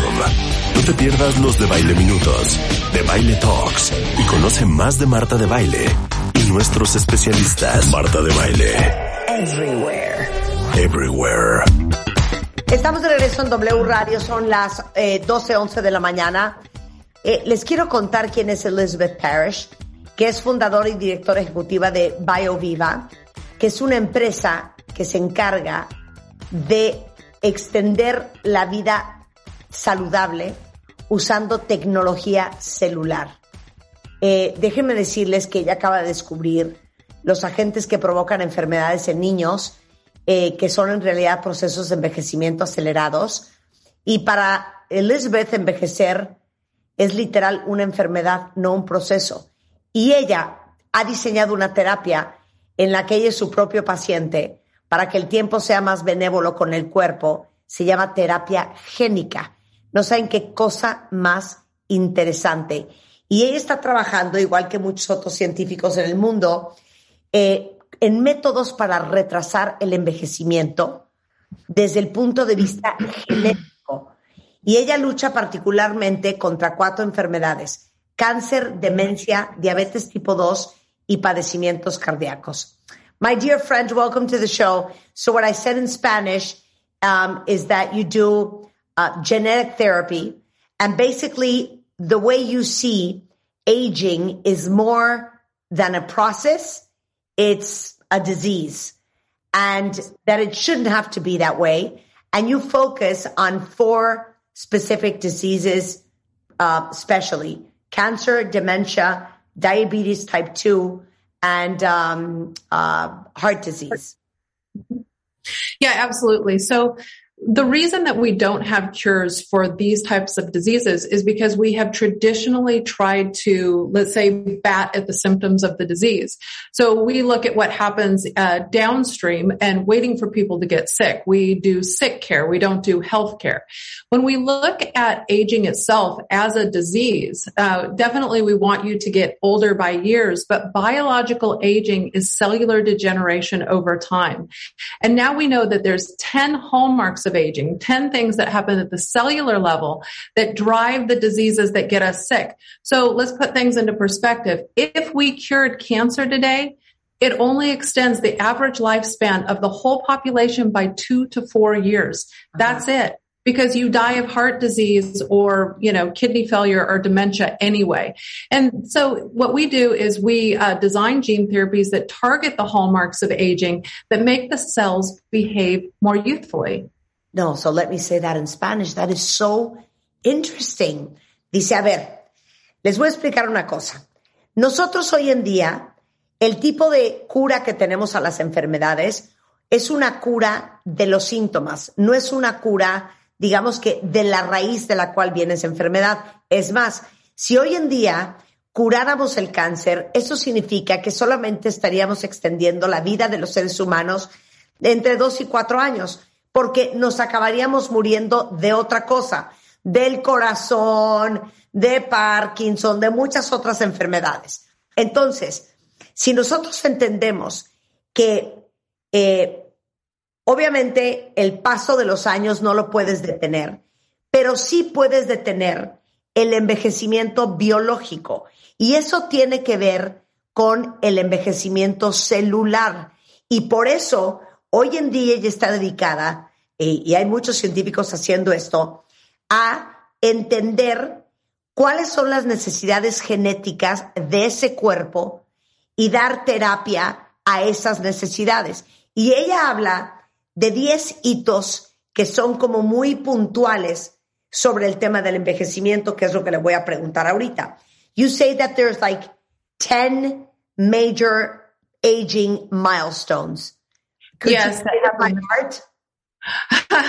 well, it's a lot for people to take in. So we generally talk about the most important ones, which are mitochondrial dysfunction, uh, telomere shortening, uh, which means the ca- the caps at the ends of the telomeres get shorter with every cell division, and that leads to aging associated diseases. Senescent cells, which are old cells that build up in our bodies and they just don't clear. And then there's a plethora of intra and extracellular communication where cells just no longer behave correctly, uh, talking to each other. So, and then of course, what you hear a lot about is stem cell depletion. There's a lot of stem cell work all over the world now um, that's helping with that. But again, until we target uh, the cellular aging all over the body with genetics, um, it will only get us so far. Claro. Le digo que cuáles son esos 10 como hitos del envejecimiento. Me dice, bueno, es bastante largo y complejo, pero te voy a dar los más importantes. Uno de ellos es la disfunción de la mitocondria, que se llama disfunción mitocondrial. Otra es el hecho de que los telómeros, eh, las patitas de los telómeros, de lo cual hemos hablado mucho con Fey Ostrowski, se acortan y eso te hace mucho más vulnerable a que te den enfermedades. Eh, la, digamos que el desfase entre la parte externa y la parte interna de las células y cómo se interrumpe esa buena comunicación. Y por último, eh, la pérdida de las células madres. Entonces, dice, la terapia eh, genética está enfocada justamente a eh, encarar estos problemas de envejecimiento celular. So, how does genetic therapy work? Okay, so that's a great Yeah. question. so all of the cells in your body hold your chromosomes, which are your genes. And that is why you look the way you do, vastly why we think the way that we think. And it is sort of a limit on health span and lifespan. Everyone's heard of a family that has a specific disease in the family because it's in the genes. Uh, so with genetic therapy, what we do is we use human genes that are natural to humans and we do what's called upregulate them. We insert more copies so that the level of regeneration is faster than the level of degeneration. And that's the goal is to use natural genes you already have to upregulate proteins. So we put these genes into vectors. Uh, we then put them in your bloodstream. They go into your cells and they upregulate uh, a protein that makes you healthier and more regenerative. Oh my God. I have a, a, a question for that. Just let me say it in Spanish. Le digo que me explique cómo funciona la terapia celular. Me dice, mira, las células tienen cromosomas y los cromosomas son los que deciden cómo nos vamos a ver, eh, cuál será nuestra salud y por eso podemos ver que en, familias enteras, por ejemplo, hay una predisposición hacia cierta enfermedad o no, porque eso está en nuestros genes. Entonces, lo que nosotros hacemos es que tomamos genes humanos, eh, los, eh, los ponemos en vectores y los insertamos en la sangre para generar más copias de esas células y que las células se puedan regenerar más rápido de lo que se oxidan o que se envejecen. Entonces, básicamente es el uso de genes naturales. Pero um, the question is, where do you get those natural uh, genes from? Because they're not mine. Are they human? Yeah, they are human and they're sequences. Uh, so don't worry, we're not taking them from someone else. They're known sequenced uh, genes and then they are replicated, they're copied, and they're the same ones that you have in your body. So you and I share a whole bunch of genes and we share our regenerative genes. It's just over time we don't have enough of this cellular protein to stay uh, biologically useful. Yeah, le digo, ¿y de dónde sacan esas, esas células? ¿De alguien más?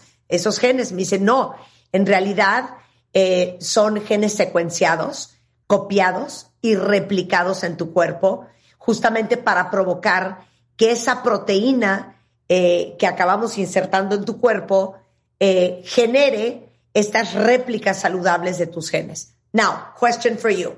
So, I want to be your patient. So I come and I sit down with you, and how do you find out where my body needs help and how and where my body is aging and what that's going to mean health wise for me or for any patient in the next 10 years. Well, my company is a US company. Right now, we're not doing gene therapies in humans, but we do work with companies who do. Uh, we work with a company called Integrative Health Systems, uh-huh. and they help patients get access through concierge medicine to doctors who are doing these treatments now. So you would want to go to a medical doctor. Uh, you would want to, um, work with them to understand your biomarkers. And uh, our company's goal is to get these therapies uh, that are in medical tourism through uh, the regulatory system. So you would work with a medical doctor. Uh, the the four genes that they work with are already genes that would benefit all, most of the population, if not all of the population, over ninety nine percent of the population. And so um, it's uh, kind of a a no-brainer. It's a, it's a, it's a good thing to do, but again, you'll need to talk to a medical doctor. Yeah, but but I mean, if I sat with a medical doctor, like he would try to understand what if I smoke, if I don't smoke, if there's you know oh, yes. hereditary uh, health issues within the family, if there's a history of cancer, and like, uh, uh, do you know how he would find out what I need and and um, what my risk is? Of, of unhealthiness for the next 10 years? Yeah, absolutely. So the great thing about aging, treating aging is, um, the unfortunate thing is we all have it. Uh, so we're all uh, essentially slowly degrading uh, from biological uh, degradation.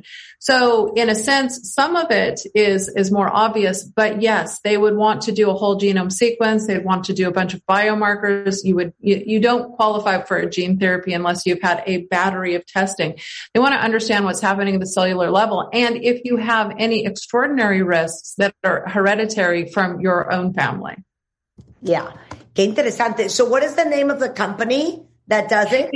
Integrative Health Systems. Integrative Health Systems. Ok, es que le pregunté a Elizabeth que cómo es este tipo de terapia. O sea, llego yo y me siento como paciente y entonces averiguan eh, cuáles son las probabilidades de que yo me enferme, de qué, cuál es el historial familiar de enfermedades, qué enfermedad tengo yo hoy para decidir qué necesitan, cómo necesitan tratarme.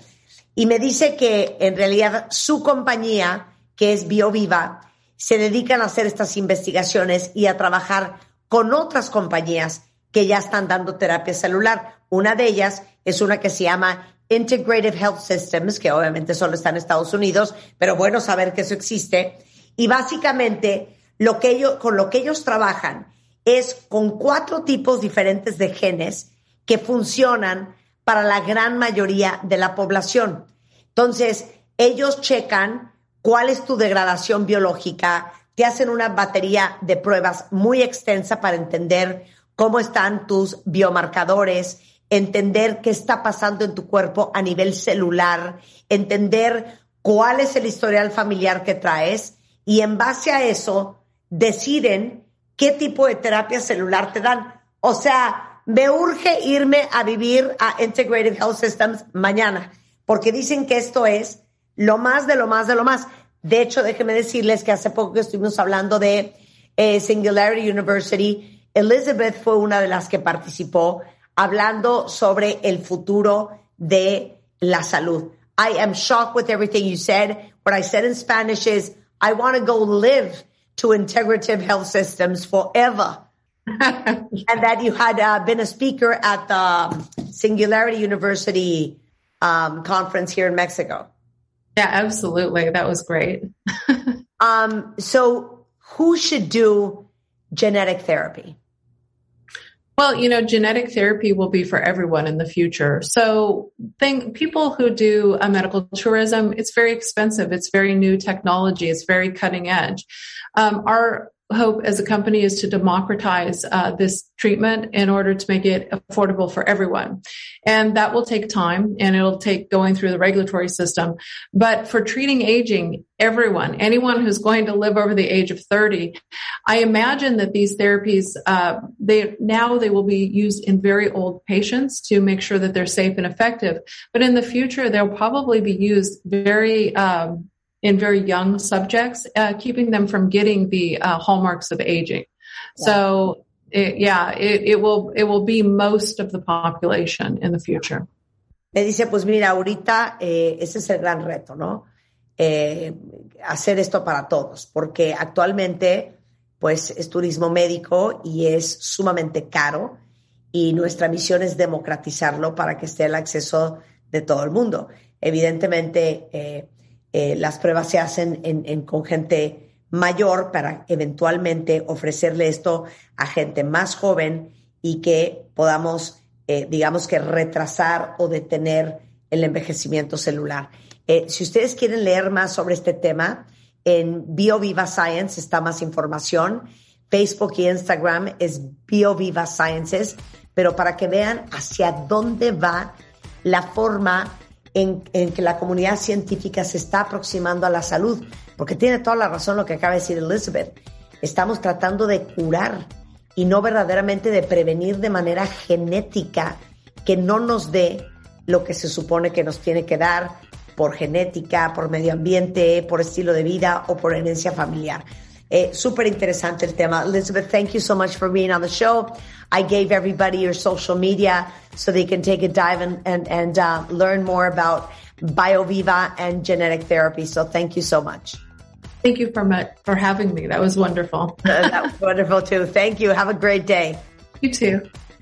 Bueno, a ver, eh, dos cosas les quiero decir eh, antes de irnos a corte, porque ahí viene la entrevista con Mariah Carey. Hace poco les platicaba sobre la importancia de cuidar nuestra vista. El 80% de la información que nuestro cerebro recibe es visual y dedica casi el 50% a procesar e interpretar el tamaño, la forma, el color, la distancia, la velocidad y la textura de todo lo que nos rodean. Y los ojos, que son órganos muy pequeños, muy delicados, hay que cuidarlos mucho. Y entonces, por eso les hablamos tanto de que si ustedes por COVID llevan un año, ocho meses sin volverse a hacer una, una, un examen de ojos, déjenme decirles que en ópticas Lux les pueden hacer un examen de vista totalmente gratis. No les van a cobrar un centavo. Oigan, compren o no compren, ¿eh? Y aparte ahorita tienen hasta 50% de descuento en armazones, más 20% en lentes graduadas y 30% de descuento a partir de cuatro cajas de lentes de contacto y aparte 12 meses sin intereses. Entonces, si mencionan el código Marta de Baile Lux, les van a dar 800 pesos de descuento en la compra de sus lentes, armazón más micas graduadas. Entonces aprovechen ahorita en Ópticas Lux y toda la información en lux.mx. Eh, regresando del corte, la señora Navidades en the house, Mariah Carey y su nuevo sencillo, su nuevo especial, todo eso regresando del corte en W Radio. Hoy, en exclusiva, Marta de Baile y Mariah Carey, la entrevista. Marta de Baile, ya en modo navideño. Solo por W Radio. Merry Christmas.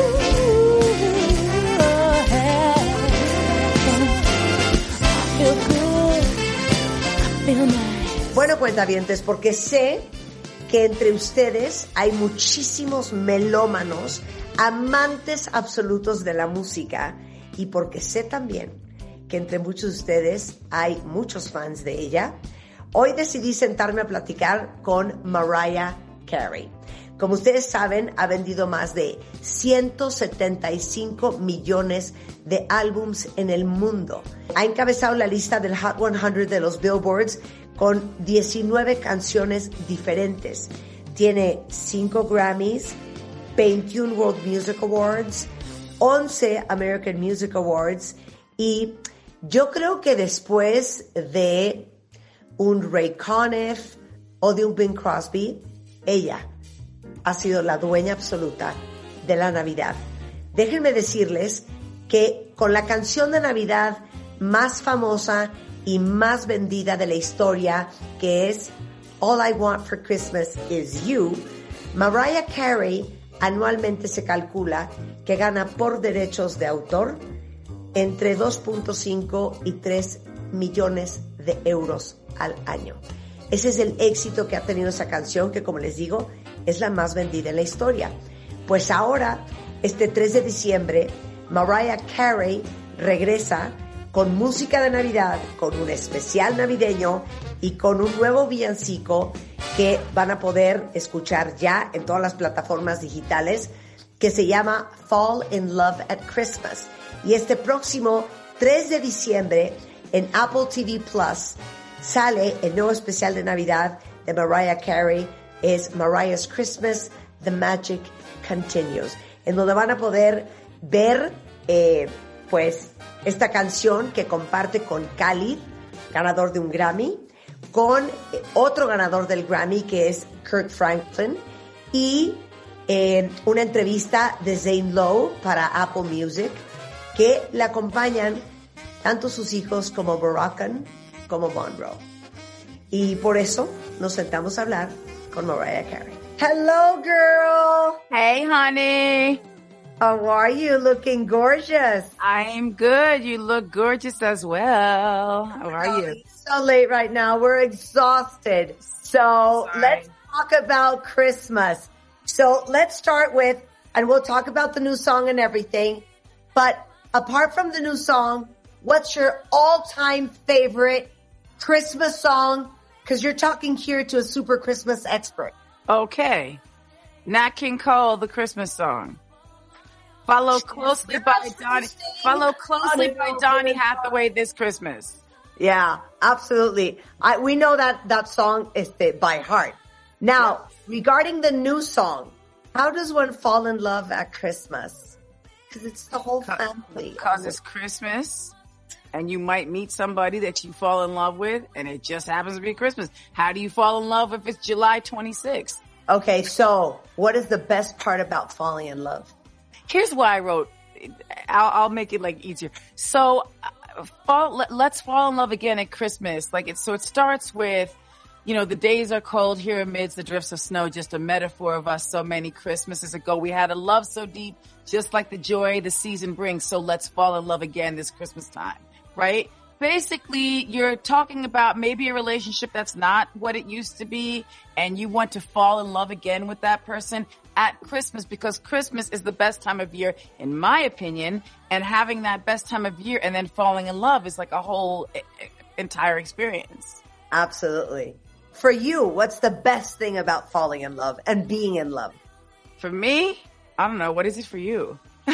Um, for me, it's the butterflies. For you? Yeah, I agree with that. I like that answer. Okay. Use Yes. that. Now, can you pretend I said that? I'm going to Yes. answer it. It's the butterflies. It's the butterflies. It's the butterflies, girl, every time. Now, Every time they get me. Después de un cariñoso saludo, le digo que hablemos de Navidad y que vamos a hacer preguntas rápidas para hacerlo divertido y diferente. Entonces, en algún momento vamos a hablar de la canción nueva y todo, pero aparte de la canción nueva, le digo yo a Mariah, ¿cuál es tu canción navideña favorita de todos los tiempos? Porque, pues, ella es una experta en Navidad y ya saben que en este programa da primero de diciembre y nos arrancamos con las canciones navideñas y con los villancicos sin parar. A lo cual Mariah me contesta, sin duda alguna, eh, The Christmas Song eh, de Nat King Cole. Eh, y bueno, ya oyeron que yo tarareé. Y dice, también amo la de Johnny Hathaway, que es This Christmas. Y le digo, bueno, estas canciones todos nos lo sabemos de memoria. Ahora, en cuanto a tu nueva canción, ¿cómo es que uno se enamora de Navidad? Pues está ahí toda la familia, ¿verdad? Y me dice, bueno, pues porque es Navidad.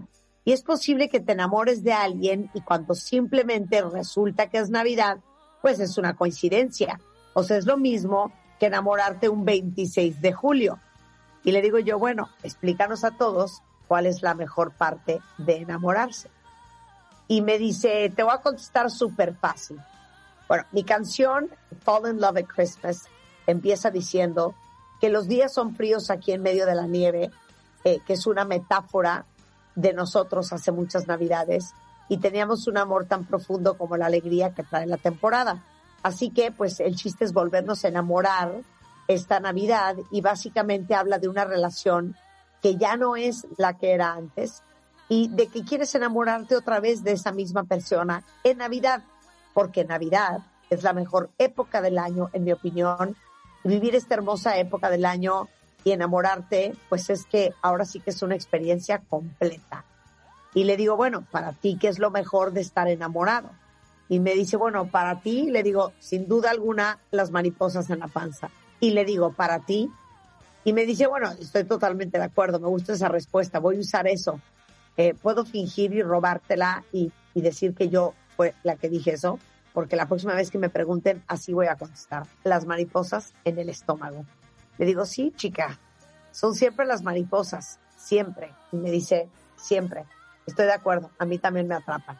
What's the first thing that comes off the top of your mind? Best Christmas present you got as a child? Superstar Barbie. Superstar Barbie. Best Christmas present that you have never gotten yet? A castle in in the outs on the outskirts of Paris. Of, of- of France? okay. Okay. A lot of things I haven't gotten. People think I got everything. No, I don't have everything. I mean, I don't. I'm not like looking for that. I I, I love things that are.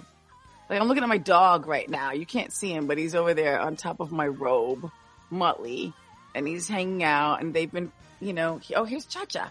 Look at this baby. Show us Cha Cha. We love dogs in this uh, on the show. Show us. Cha Cha. And this is my new blanket, and it has all, me and Cha Cha and the doggies, and we're selling this this year, like you know, just for fun. Oh, you are? Yeah, yeah. Well, we got a lot of fans on the show, so I'm sure a lot of people are going to grab one of those for Christmas. That would be a great Christmas so we present. have festive things. We have look look at my little my little whatever it's called stocking. There's Yeah, a lot of, there's a lot of things where we and and I have a new um a liquor actually, but it's not out in it's only out in America thanks to everybody. So really I I won't go into it, but it's called Black Irish and it's it's great for the holidays and it's great all year round, but Oh, don't worry. We're experts in importing things. You know. I know, but I think that is that even legal? Does that I don't want to get in trouble. Oh, we're also experts on illegal things. All right, well, it's called Black Irish, and there's three flavors, and it's salted caramel, original Irish cream, and white chocolate. And and you can make, you can bake with it. It's great in coffee. It's great over ice, and um, something I've been working on for like two years. So yay! But again, I'm not getting into these illegal conversations. Bueno, ¿qué es lo primero que te viene a la mente? El mejor regalo, Mariah, que has recibido de mí. Y me dice, Barbie superestrella 100%. Y, y le digo yo, y el mejor regalo que siempre has querido que te den y nunca has recibido, por lo menos hasta ahora. Y me dice, ¿qué será? Pues un castillo a las afueras de París. Y le digo, ¿en Francia? Me dice, no lo sé, la gente piensa que lo tengo todo y no lo tengo todo. Y de verdad no. Y yo no me fijo en eso. A mí me encantan las cosas simples. Por ejemplo, ahorita tener a mi perro aquí encima de mi bata, se llama Molly, o Chacha, que anda por aquí. Estas son las cosas que me hacen felices. Entonces le pido que nos enseñe a Chacha y obviamente pueden ver el video de esta conversación en mi canal de YouTube. Y le digo que en este programa amamos a los perros sin control. Y me dice, sí, la verdad es que esta es mi nueva cobija. Me tiene a mí, a Chacha y a los demás perritos. Y déjame decirte que esta cobija que tengo aquí la vamos a vender este año nada más por pura diversión. Tenemos, le digo yo, que muchísimos fans en este programa y estoy segura que van a querer una de esas cobijas de Mariah Carey para Navidad y que sería un gran regalo. Me dice, pues eso espero. Tengo muchísimas cosas festivas. Mira, eh, mi botita, eh, tengo esta cobija, tengo un nuevo licor que solo sale en Estados Unidos. No entraré mucho en detalle, pero se llama Black Irish y es perfecto para estas fiestas y para todo el año. Y le digo, no, hombre, no te preocupes que nada más lo venden en Estados Unidos. Nosotros somos expertos en importar cosas legales o ilegales, da idéntico. Y me dice, sí, pues se llama Black Irish. Tiene tres sabores. Salted caramel, original Irish cream con white chocolate. Puedes cocinar con él. Buenísimo con café o en un vaso con hielo. Y es algo en lo que he estado trabajando por dos años. Así es que estoy muy feliz. Pero de nuevo, no me voy a meter en estas conversaciones ilegales. So, okay, what's your most treasured Christmas memory as a child? Talk to me from the heart. I think you should, I mean, or anyone who's actually interested in that answer being accurate should Yeah. read my memoir, The Meaning of Mariah Carey, because I had a lot of very difficult Christmases as a child. And that's what drove me to write Christmas songs that are super festive and also sad and varied, you know, because I wanted things to be like what you see in the movies or on TV and everybody's in love and everybody's happy and it's perfect. And I didn't have that. So I, I can't, uh, I don't have, I have a memory of being at my mom's friend's house one year at Christmas. It was, um, two men that were, they were basically married, but they weren't married because it wasn't legal then. But they were my gunkles and they took care of me and they were very sweet. And it was a snowstorm and it was like during Christmas. So I wound up there and I have this picture that I'm trying to find of myself at their house hanging, uh, hanging, uh, ornaments on the tree, but I can't find it. But anyway, that's, that's a fun memory. But you know what? It, it's um, I like what you just said because this Christmas is the first Christmas that people, you know, post COVID vaccine will actually be able to be together, Mhm. and it's going to be a bittersweet Christmas for a lot of people Mhm. uh, because many people have lost their loved ones um, to COVID, and I mean, you being Mrs. Christmas, I, I I would love for you to send an amazing message to all your Mexican fans that will have that bittersweet Christmas this December. it's really hard because I've always, you know, I, I, I recently wrote something about how Christmas was a bittersweet combination of feelings for me. Um, always growing up. And then even in the song, All I Want for Christmas is You, if you slow it down, I've heard all these new people, like a lot of people like remaking my song, right? And they tend to make it kind of sad. And when you, when you sing that song over like sad chords, it, it's not festive. So I understand that everybody needs to release their emotions the way they need to at the holiday season. Some people get depressed. They should just go with that feeling. Go with it. Get it out of your system. If you need to cry, you cry. You know, don't force it. Um, everybody doesn't have to be jumping up and down, laughing and, you know, being super festive. I personally, the way I've dealt with things in my life and gotten through is by being an optimist and being that eternal, hopeful person that like, no matter what, I'm like, look, we are having a great Christmas this year. That's what we're doing. If you're not interested, then please don't call me and don't Yeah. come over because I won't let you in. Bueno, Mariah, cuéntale a todos los cuentavientes cuál es tu recuerdo navideño más preciado y háblame del corazón. Me dice, mira, yo creo que tú o cualquiera que esté realmente interesado en la respuesta precisa podría leer mi autobiografía. Se llama The Meaning of Mariah Carey. Porque les voy a decir algo, de niña yo viví muchas navidades difíciles y es lo que me llevó a escribir canciones navideñas que son súper festivas, pero también tristes y variadas. Porque yo quería que las cosas fueran como las vemos en las películas y en la tele, donde todos están felices, enamorados, donde todo es perfecto. Y yo no tuve eso.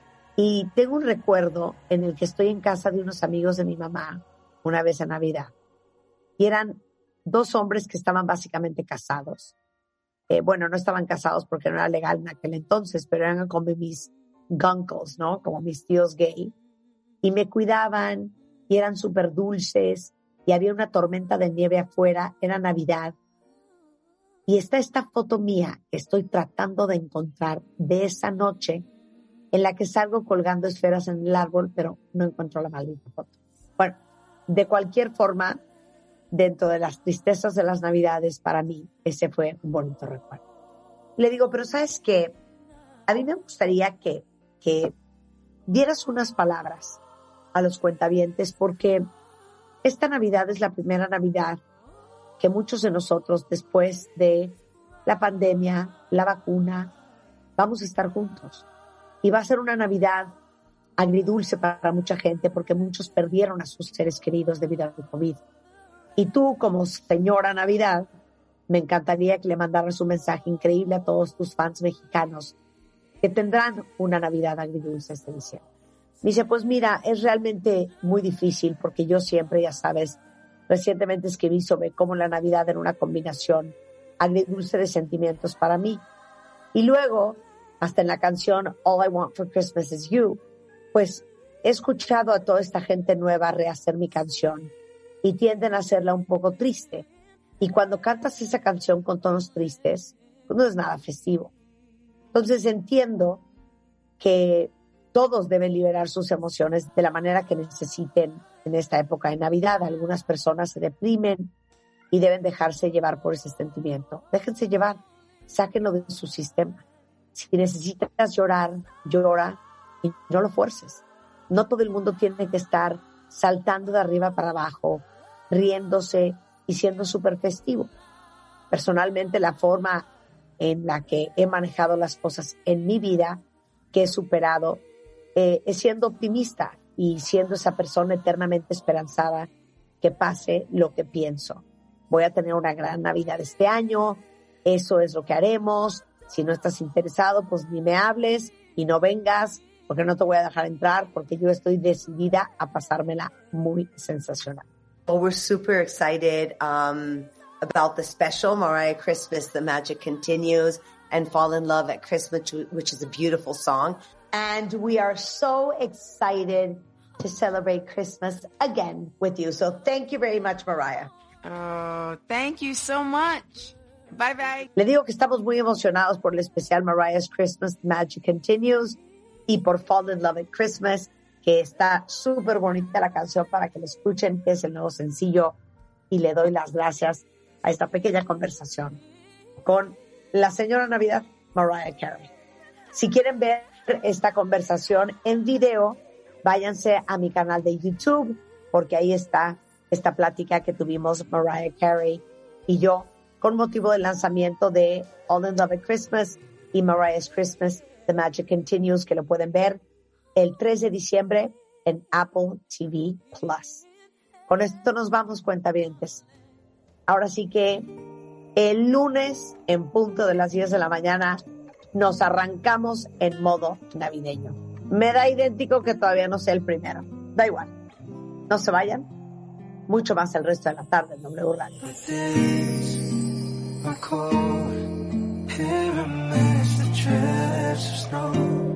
Suscríbete a Marta de Baile en YouTube.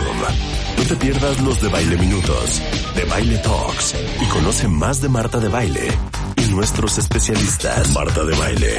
Everywhere. Everywhere.